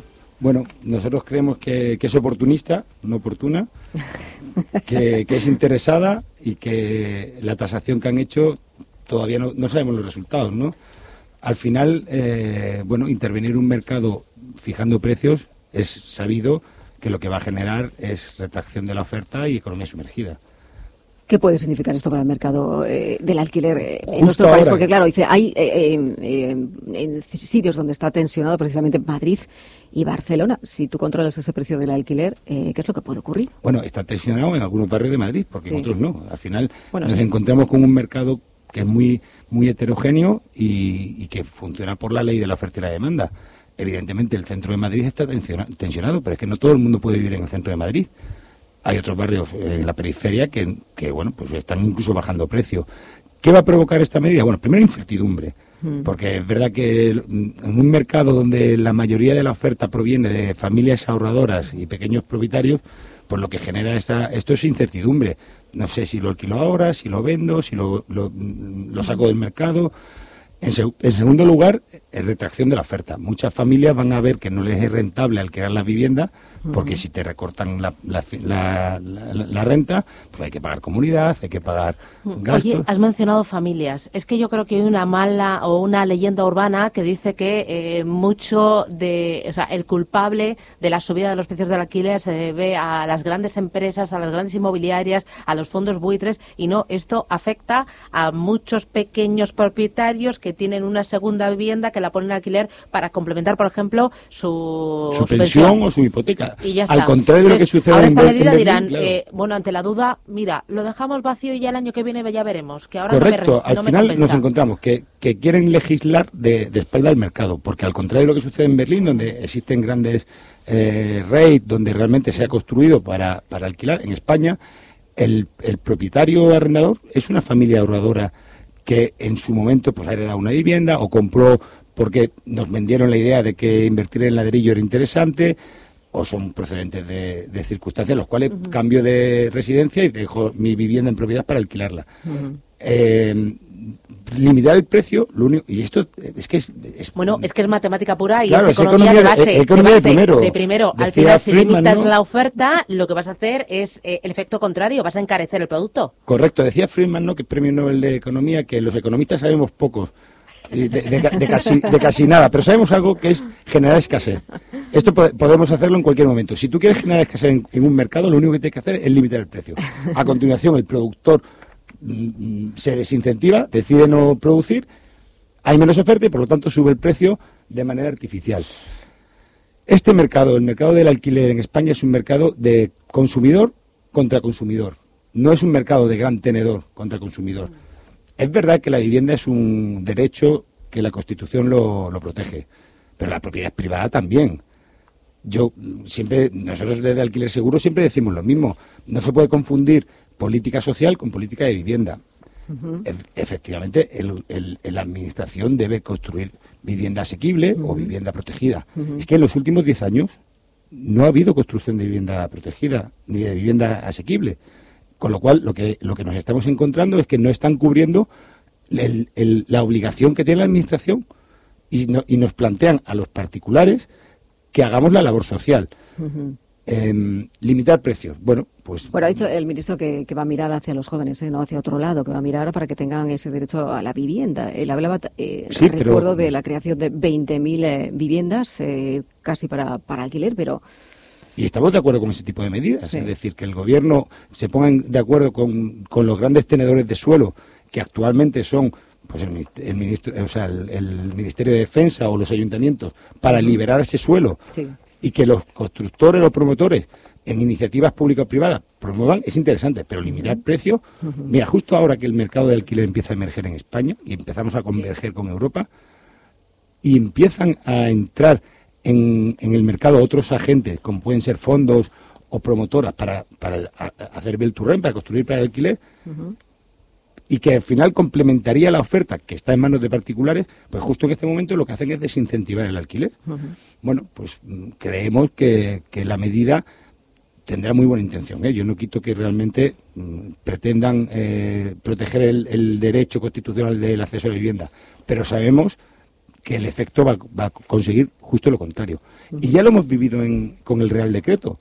El anterior Real Decreto generó una simetría entre los derechos del inquilino y el propietario, porque pretendió proteger al inquilino, pero lo que provocó, paradójicamente, fue todo lo contrario, que el inquilino se veía fuera del mercado. Y te pongo un ejemplo. Una de las medidas que generaba, que, mm, em, conlleva el Real Decreto de marzo fue que no, que el propietario arrendador no podía pedir garantías adicionales a la fianza. Claro, ¿qué es lo que ha provocado? Que propietarios particulares que tienen miedo a mm, alquilar la vivienda se cubrían, ese riesgo lo cubrían pidiendo uno o dos meses extra. Como no pueden hacerlo, ¿qué es lo que hacen? Que cuando viene un inquilino que no es solvente a priori, no se lo alquila. Con lo cual saca del mercado al joven, al, al que tiene necesidad. Con lo cual, lo que vemos es que una medida que tiene buena intención provoca el efecto contrario. Yo siempre, bueno, desde el que seguro decimos lo siguiente, que deberíamos, ya termino. Vamos, sí, porque vamos a ir saludando, que tenemos invitados además al otro lado del teléfono. Eh, vamos a saludar, eh, ¿te parece? vamos a ir a, saludar a Ramón Riera, presidente de Fiat Vía España, para España y Europa. Eh, don Ramón, bienvenido, buenos días, ¿cómo estamos? Hola, buenos días. ¿Qué tal? Este asunto del que se está hablando esta mañana, Ramón, el, tema del control, de la limitación de los precios del alquiler, ¿a usted qué le parece? Mira, ¿sabes qué pasa? Que cada día tengo sorpresas. ¿Ah, cada día me sorprende más todas las noticias que salen alrededor de, las viviendas de alquiler. Pero siempre son sorpresas eh, que lo único que te hacen es limitar, ¿no? Limitar. No, no hay propuestas eh, abiertas para precisamente pues para compaginar y, convivir con esa limitación que pretenden los gobiernos tanto estatales como autónomos. Me sorprende mm, constantemente eh, la verdad que los diferentes gobiernos que están gobernando este país, en vez de buscar soluciones precisamente pues para que no se limite esa liberalización de la, de la propiedad y para que además a más eh, no se oriente a los inversores. Yo creo que deberíamos que, como decía el, el, anterior tertuliano, eh, eh, tendríamos que ya empezar a, ver posibilidades de liberar suelo, que es lo más importante, agilizar los trámites para, para construir, incentivar el alquiler, porque nadie habla de incentivar a los inversores o, propietarios que apuestan por el alquiler, nadie habla de, incentivos ni de, beneficios fiscales, nadie habla de nada. O sea, aquí siempre tiene que poner el dinero el, el inversor privado y luego apostar por otros modelos, ¿no? O sea, otros modelos que ya eh, existen en, en, otras en otros países de Europa, como puede ser el Colibri, o como puede ser el, la propiedad compartida. Bueno, yo creo que, que tenemos que ir hacia eso, ¿no? Hay una cosa que a mí me sorprende y la verdad es que es que me hace estar, me hace enfadar mucho, ¿no?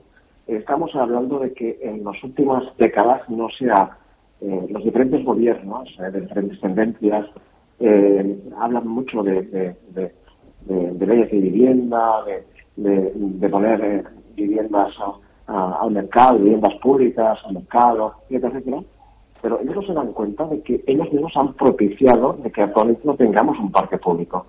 Porque ellos mismos, eh, en las últimas décadas, lo que han, consentido de que viviendas públicas pues hayan, eh, hayan quedado libres, ¿no? Y ahora, ahora sí, ahora hablan ya que cualquier vivienda pública tendrá calificación definitiva, no se podrá desproteger, etcétera, etcétera. Yo creo que si eso lo hubiésemos eh, podido trabajar hace un par de décadas, a lo mejor tendríamos un parque público, eh, a lo mejor eh, tendría que ser eh, o acomodado a las actuales necesidades, pero tendríamos un parque público, ahora no tenemos nada. Eh, vamos a saludar a Daniel Cuervo, es director gerente de Asprima y secretario general de, de AZPE. Daniel, bienvenido, buenos días, ¿cómo estamos? ¿Qué tal? Hola, muy buenos días. Eh, estás a estas horas en una jornada que se está celebrando en el Círculo de Bellas Artes en Madrid, organizado por ese portal precios eh, de vivienda.es, donde se están ofreciendo esas previsiones precisamente en esa primera mesa sobre la venta y el alquiler. Tenía, intervenía a las nueve y media, eh, creo que Francisco David Luca Parrón, es secretario general de Vivienda y Agenda Urbana del Ministerio de Transportes, de Movilidad y de Agenda Urbana y entiendo que algo habrá dicho sobre ese anuncio de esta ley de limitar los precios de alquileres, cómo va a estar antes de verano. ¿Qué os ha contado? Así es, Elena. Pues, pues mira, el secretario general ha intervenido eh, y ha inaugurado la jornada indicando las iniciativas que tiene el Ministerio de Fomento en temas de vivienda. Respecto al tema del alquiler, pues, eh, ha anunciado lo que ayer el ministro dijo en el Congreso, que para antes de verano se espera que bueno pues las medidas que van a posibilitar a las comunidades autónomas y a los ayuntamientos a limitar los precios de los alquileres pues estén ya en, vigor. Eh, había una mesa justo a las 10 comenzaba eh, el mercado 2020, venta y alquiler. ¿De qué se ha hablado? Pues eh, básicamente se ha hablado en gran medida de este tema. Eh, ¿Y les parece bien? ¿Están de acuerdo o no, están de acuerdo? Eh, claro, eh, en ese sentido hay un claro consenso en que esta medida, pues igual que han apuntado las dos intervenciones anteriores, eh, en que pues no se está nada de acuerdo. Los efectos van a ser totalmente los, los contrarios y el mercado no necesita la regulación de los precios de los alquileres, sino necesita aumentar la oferta. Entonces, eh, bueno, pues el secretario la verdad es que ha tenido mucha mucha voluntad en que las medidas que se van a tomar, pues eh, quiere que reciban pues eh, el consenso y el, y el respaldo de los de los agentes, pero bueno, en la posterior mesa todos los que han intervenido pues han dicho que, que esta medida no es la aceptada. No sé si quiere opinar algo, Antonio, que tenemos aquí. Bueno, no, es aceptada y además nos encontramos con que no está bien apuntada, porque decías antes que en Berlín 9 euros el metro cuadrado. Sí, 9,8. Bueno, pues aquí hay, aquí hay un, tema técnico que había que tratar. Madrid, cuando pongan un precio, no se puede, el barrio de Salamanca tendrá un precio y el barrio de Chamberí tendrá otro y el barrio de Vallecas tendrá otro, con lo cual poner un precio de 9 euros pues habrá barrios donde no afecte y hay mucha tensión de precio. Pero es que además nos encontramos con que el, alquiler, en general, no se mide por metros cuadrados, se mide por habitaciones. Es verdad que un piso de tres dormitorios de 100 metros cuadrados vale algo más que un piso de 80 de tres dormitorios con 80 metros cuadrados, pero no no es exact, no es proporcional a los metros como pasa en la compraventa. Ni siquiera han, conseguido, mm, bueno, no sé, tampoco sabemos cómo lo van a hacer, pero pero no han consultado con los agentes cómo modelar. Pero ha dicho eh, el ministro que, lo va a hacer en los, eh, de aquí hasta que eh, al mes de junio entiendo que va a salir la, ley. va a tomar contacto con, las corporaciones, con los agentes y. Encantado que lo haga, pero debería haberlo hecho antes de promulgar o de, anunciar que la medida es limitar el precio. Yo creo que Daniel Cuervo y, el otro contertulio estará de acuerdo que hay otras medidas que se pueden poner en marcha que generarían más oferta y por lo tanto contención del, de la renta, pero que no es la no es la limitación del precio. no, tiene sentido que diga que va a limitar el precio y después que no va a consultar a los agentes. Hazlo al revés, ¿no? Consúltanos y después ya toma la, toma la decisión. Daniel, los han, eh, consultas que no toma la decisión. Eh, Daniel, ¿los han llamado para hablar sobre algún asunto inmobiliario? Bueno, pues eh, sí hemos tenido reuniones con, con ellos y nuestra postura es muy clara. Lo que pasa es que, bueno, pues en algunas ocasiones eh, chocas y en otras y en otras ocasiones pues sí que haces un, un, análisis y, sí que las medidas van acompasadas con lo que, con lo que los profesionales y agentes del sector eh, consideramos pero en este caso les hemos dejado muy claro que esta medida eh, no tiene sentido, básicamente, vaya, pues en breve. Sí han anunciado que el índice de los precios van, lo van a sacar en, a finales del mes de marzo. Este índice está basado en información de Hacienda, en información del INE, del Ministerio de Fomento y del Catastro. Eh, van a sacar esos índices eh, que son los que van a servir para que las comunidades autónomas y ayuntamientos pues puedan actuar en el precio. Y a lo que yo añado, eh, ¿qué pasa en aquellas comunidades autónomas y ayuntamientos en los cuales su gobierno no es del Partido Socialista y no están a favor de estas medidas? Pues entiendo que son soberanos y no aplicarán esta reducción de los alquileres. Eh, eh, sí, sí, siguen. Sí. No, no, no, a lo que, a lo que también añado. Eh, ¿Alguien ha pensado también el impacto que puede tener una limitación en los precios de los alquileres en la valoración de los activos inmobiliarios? Porque cuando los activos inmobiliarios se tasan y están alquilados, su valoración se hace en función de la renta que se paga y estamos hablando en, este, eh, en ese caso de que disminuiría el valor de los activos. Y si a esto le sumas, si están financiados, pues evidentemente hay una pérdida de garantía para la entidad financiera. Daniel, muy bien. Bueno, pues tenéis ahora además otra mesa muy muy importante en la que participa Juan Antonio Gómez Pintado, eh, presidente de también de ACE España, el primer el reto del primer acceso sobre el que hablaremos. Yo una última preguntita muy corta. Yo no sé si eh, habéis hablado en algún momento del coronavirus, cómo puede afectar al sector inmobiliario en España. ¿Se ha hablado en algún momento? en estas mesas? Pues mira, en esta, no, en esta jornada no, no, no ha aparecido este tema y la verdad es que yo creo que de momento pues es muy pronto para saber si esto puede tener un impacto negativo en el sector inmobiliario. Lo, lo, que me eh, a, mí lo primero que se me ocurre es que hay que ser cautos, hay que hay que esperar, no vamos a adelantar acontecimientos y en todo caso eh, entiendo que esto tendrá un impacto más en el sector inmobiliario hotelero y también en el de retail que hay algunas eh, bueno zonas eh, comerciales o, grandes centros comerciales que, donde los turistas eh, hacen sus, compras no concentran sus compras. Entiendo que por ahí podría afectar lo que es el coronavirus al sector inmobiliario pero insisto que me parece pues muy pronto hablar del posible impacto que puede tener este este virus en el sector. Daniel pues muchísimas gracias Nada, muchísimas gracias, a vosotros. Un fuerte eh, abrazo. Gracias. Eh, Ramón Rial, le, tenemos, le seguimos teniendo el teléfono. Eh, decía usted que, no, le tenían en cuenta a ustedes.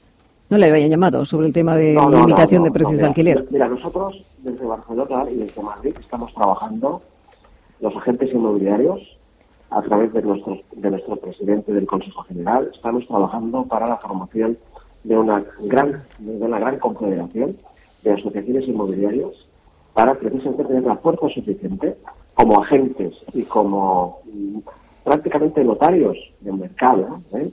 para que el gobierno empiece ya a tenernos en cuenta. Porque lo que no puede ser, que esto pasa en Cataluña, porque el, famoso decreto de ley que se aprobó a final del año pasado mm, lo sacaron eh, prácticamente sin, sin contar, no prácticamente, no, no contaron con, con ningún agente, eh, ni promotores, ni agentes inmobiliarios, ni, nadie, eh, ni ningún, ni ningún profesional del sector. Por eso entiendo que este, este, trabajo que estamos realizando precisamente para crear esa confederación de asociaciones inmobiliarias, esto nos va a permitir eh, tener la fuerza suficiente para que el, gobierno o los gobiernos eh, entiendan de una vez de que somos importantes en este sector. Somos muy importantes. Y no se nos puede eh, cerrar, cerrar, la puerta como, como se hace. Mm, pues Ramón, eh, Ramón, muchísimas gracias. Es que estamos ya casi fuera de tiempo y tenemos que otros dos invitados esperando. Eh, vamos a hablar. Eh, muchísimas gracias. ¿eh? Nada, saludamos a Francis Fernández, director general de Spain International Realty Alliance de SIRA, que acaba de llegar precisamente de un congreso que se organizaba en Miami, que reúne a todo el sector inmobiliario mundial. Está organizado precisamente por NAR, que es una asociación inmobiliaria americana con más de un millón de socios, entre los que se encuentran ustedes. Eh, Francis, bienvenido, buenos días. Hola, buenos días. ¿Cómo están ustedes? A todos los oyentes. Eh, bueno, eh, en este encuentro hablan, hablan ustedes sobre el futuro del sector, sobre las tendencias, sobre nuevas herramientas de venta. Y no sé si se cuela esto de la limitación de los precios de alquiler.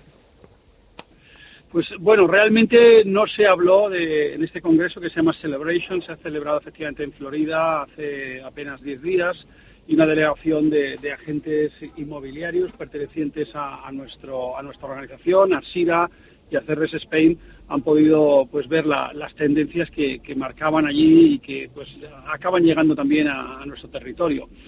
Eh, hablaban relacionado con lo que estáis comentando, sí que hablaban que hay una tendencia de la, preocupación por la disponibilidad, la disponibilidad de vivienda eh, en las zonas donde la gente quiere vivir, quiere vivir, perdón. Estados Unidos, eh, pues eh, como bien sabéis, el, porcentaje de propietarios es, es, muy elevado, se acerca al 80%, es un mercado parecido en ese sentido a España, a pesar de la movilidad geográfica que hay, pues la gente decide ser propietario de, su casa.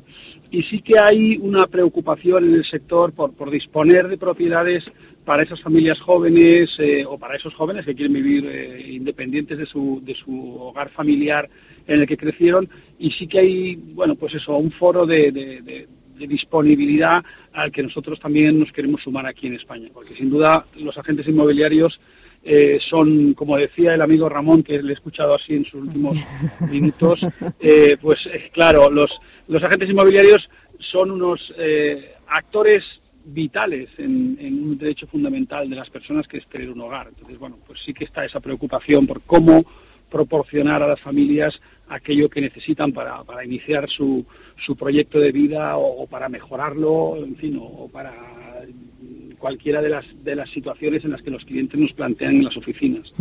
Eh, vamos a saludar también a Javier Ortega, este fundador de Century 21 New Estate. Eh, don Javier, bienvenido, buenos días, ¿cómo estamos? Hola, buenos días, ¿cómo bueno, Usted tiene un concepto también muy amplio del sector y, sobre este límite de precio en el mercado del alquiler en España, no sé si es positivo o es negativo para el sector. ¿Usted qué opina? Pues bueno, habrá que ser cautos. Eh, si quieres una opinión sincera, a mí es algo que me preocupa por varios motivos. Uno, hay pruebas a nivel europeo de que esta misma medida no llegó a funcionar del todo bien o simplemente no llegó a funcionar. Te hablo de memoria, creo que en 2015 se aprobó una, una ley en Francia, bueno, en, en París, que pretendía limitar eh, un poquito lo que se quiere hacer aquí. Creo que se llama la ley Alur o Aluer, no me acuerdo. Ley, ley Alur creo que era. Y aquello pues pues eh, no, no funcionó del todo bien. Creo que en 2017 los tribunales eh, suspendieron esta aplicación de, de, aquella ley, ¿no?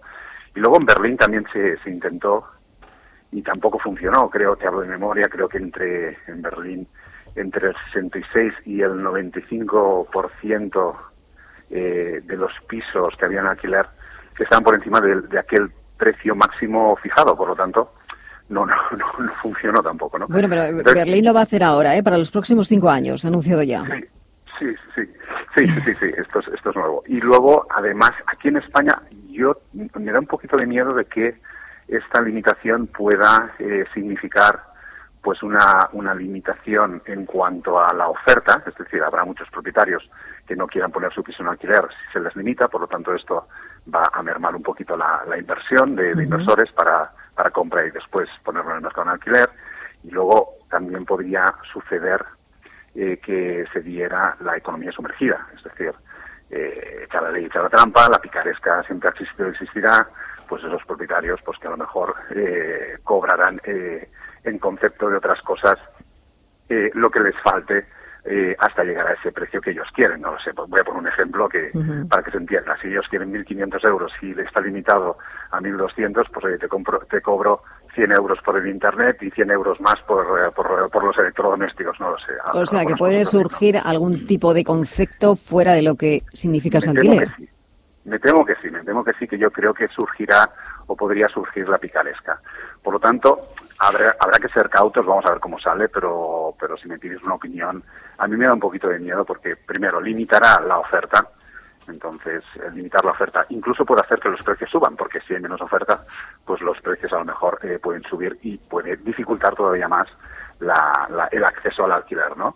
y luego toda toda esta no toda esta picaresca que podría que podría surgir la falta de inversión como decía antes eh, o la bajada de inversión. Entonces es algo que que, bueno que, me dejen tranquilo no vamos a ver cómo cómo sale pero pero bueno si sale igual que la ley esta a luz creo que se llamaba que surgió en París en 2015 pues eh, si va por la misma línea no no será una buena noticia. Antonio. Totalmente de acuerdo. Estamos de acuerdo en que va a generar economía sumergida que desgraciadamente es una de las lacras que tenemos en el sector y que por fin estaba emergiendo y parece que es un, vamos a tener un paso atrás.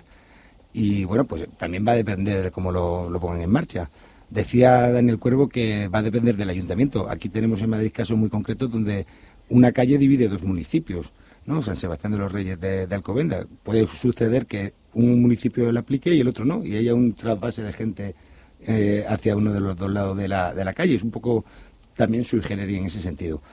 Pero sobre todo lo que sí tenemos que tener en cuenta es que la única manera que conocemos de, moderar precios es generar oferta. Teniendo en cuenta que la demanda eh, eh, actualmente es emergente, que la demanda está creciendo porque los jóvenes quieren vivir de alquiler, hay mucha movilidad y eh, las familias han descubierto que el alquiler genera ciertas ventajas. Bueno, si hay que generar oferta, habrá que incentivar a los productores de la oferta, fondos, promotoras o familias las medidas restrictivas y sobre todo coercitivas, como es limitar el precio, no generan oferta, la limitan y, sube, y suben los precios. eh, Javier.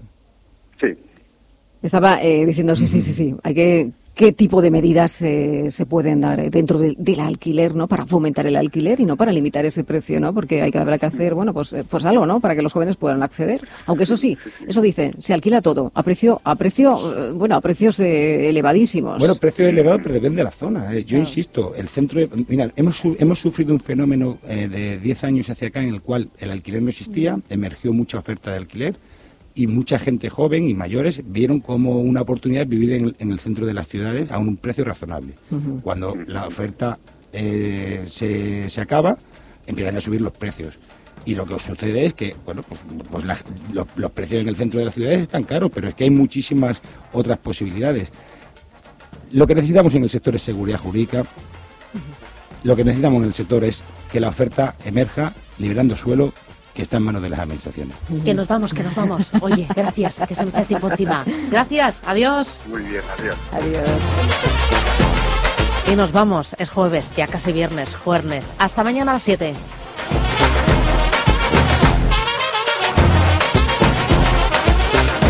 Capital Intereconomía. Garantía diaria. Garantía creciente. Inversión con sentido.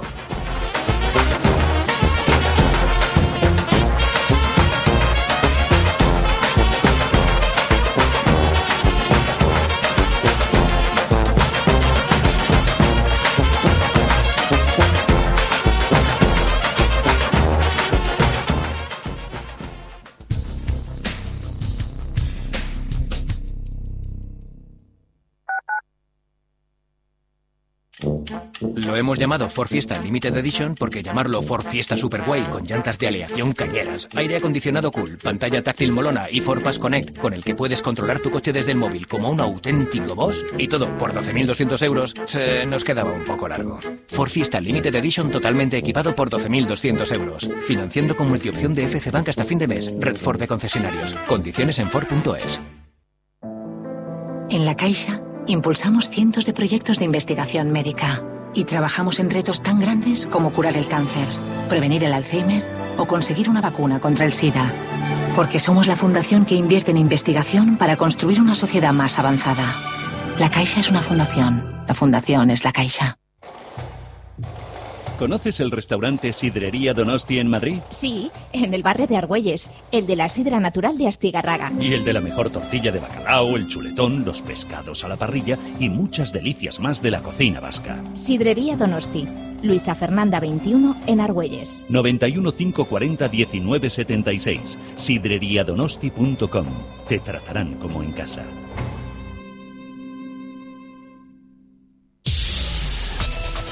Un split, o también llamado desdoblamiento de acciones, consiste en aumentar el número de títulos y disminuir el valor de estos. Normalmente, a medida que una empresa crece, el valor de sus acciones aumenta. El problema está en que si el precio de cada acción es demasiado alto, se puede frenar su liquidez. De esta forma, el accionista que ya está en la compañía ni gana ni pierde y la empresa consigue atraer a nuevos pequeños inversores. Para averiguar el precio exacto de cada acción, bastará con dividir el precio inicial entre el número de veces que se ha desdoblado. Por su parte, un contra-split es un ajuste a la inversa que consiste en multiplicar el valor nominal de la acción, aunque no es una operación muy usual en el parque.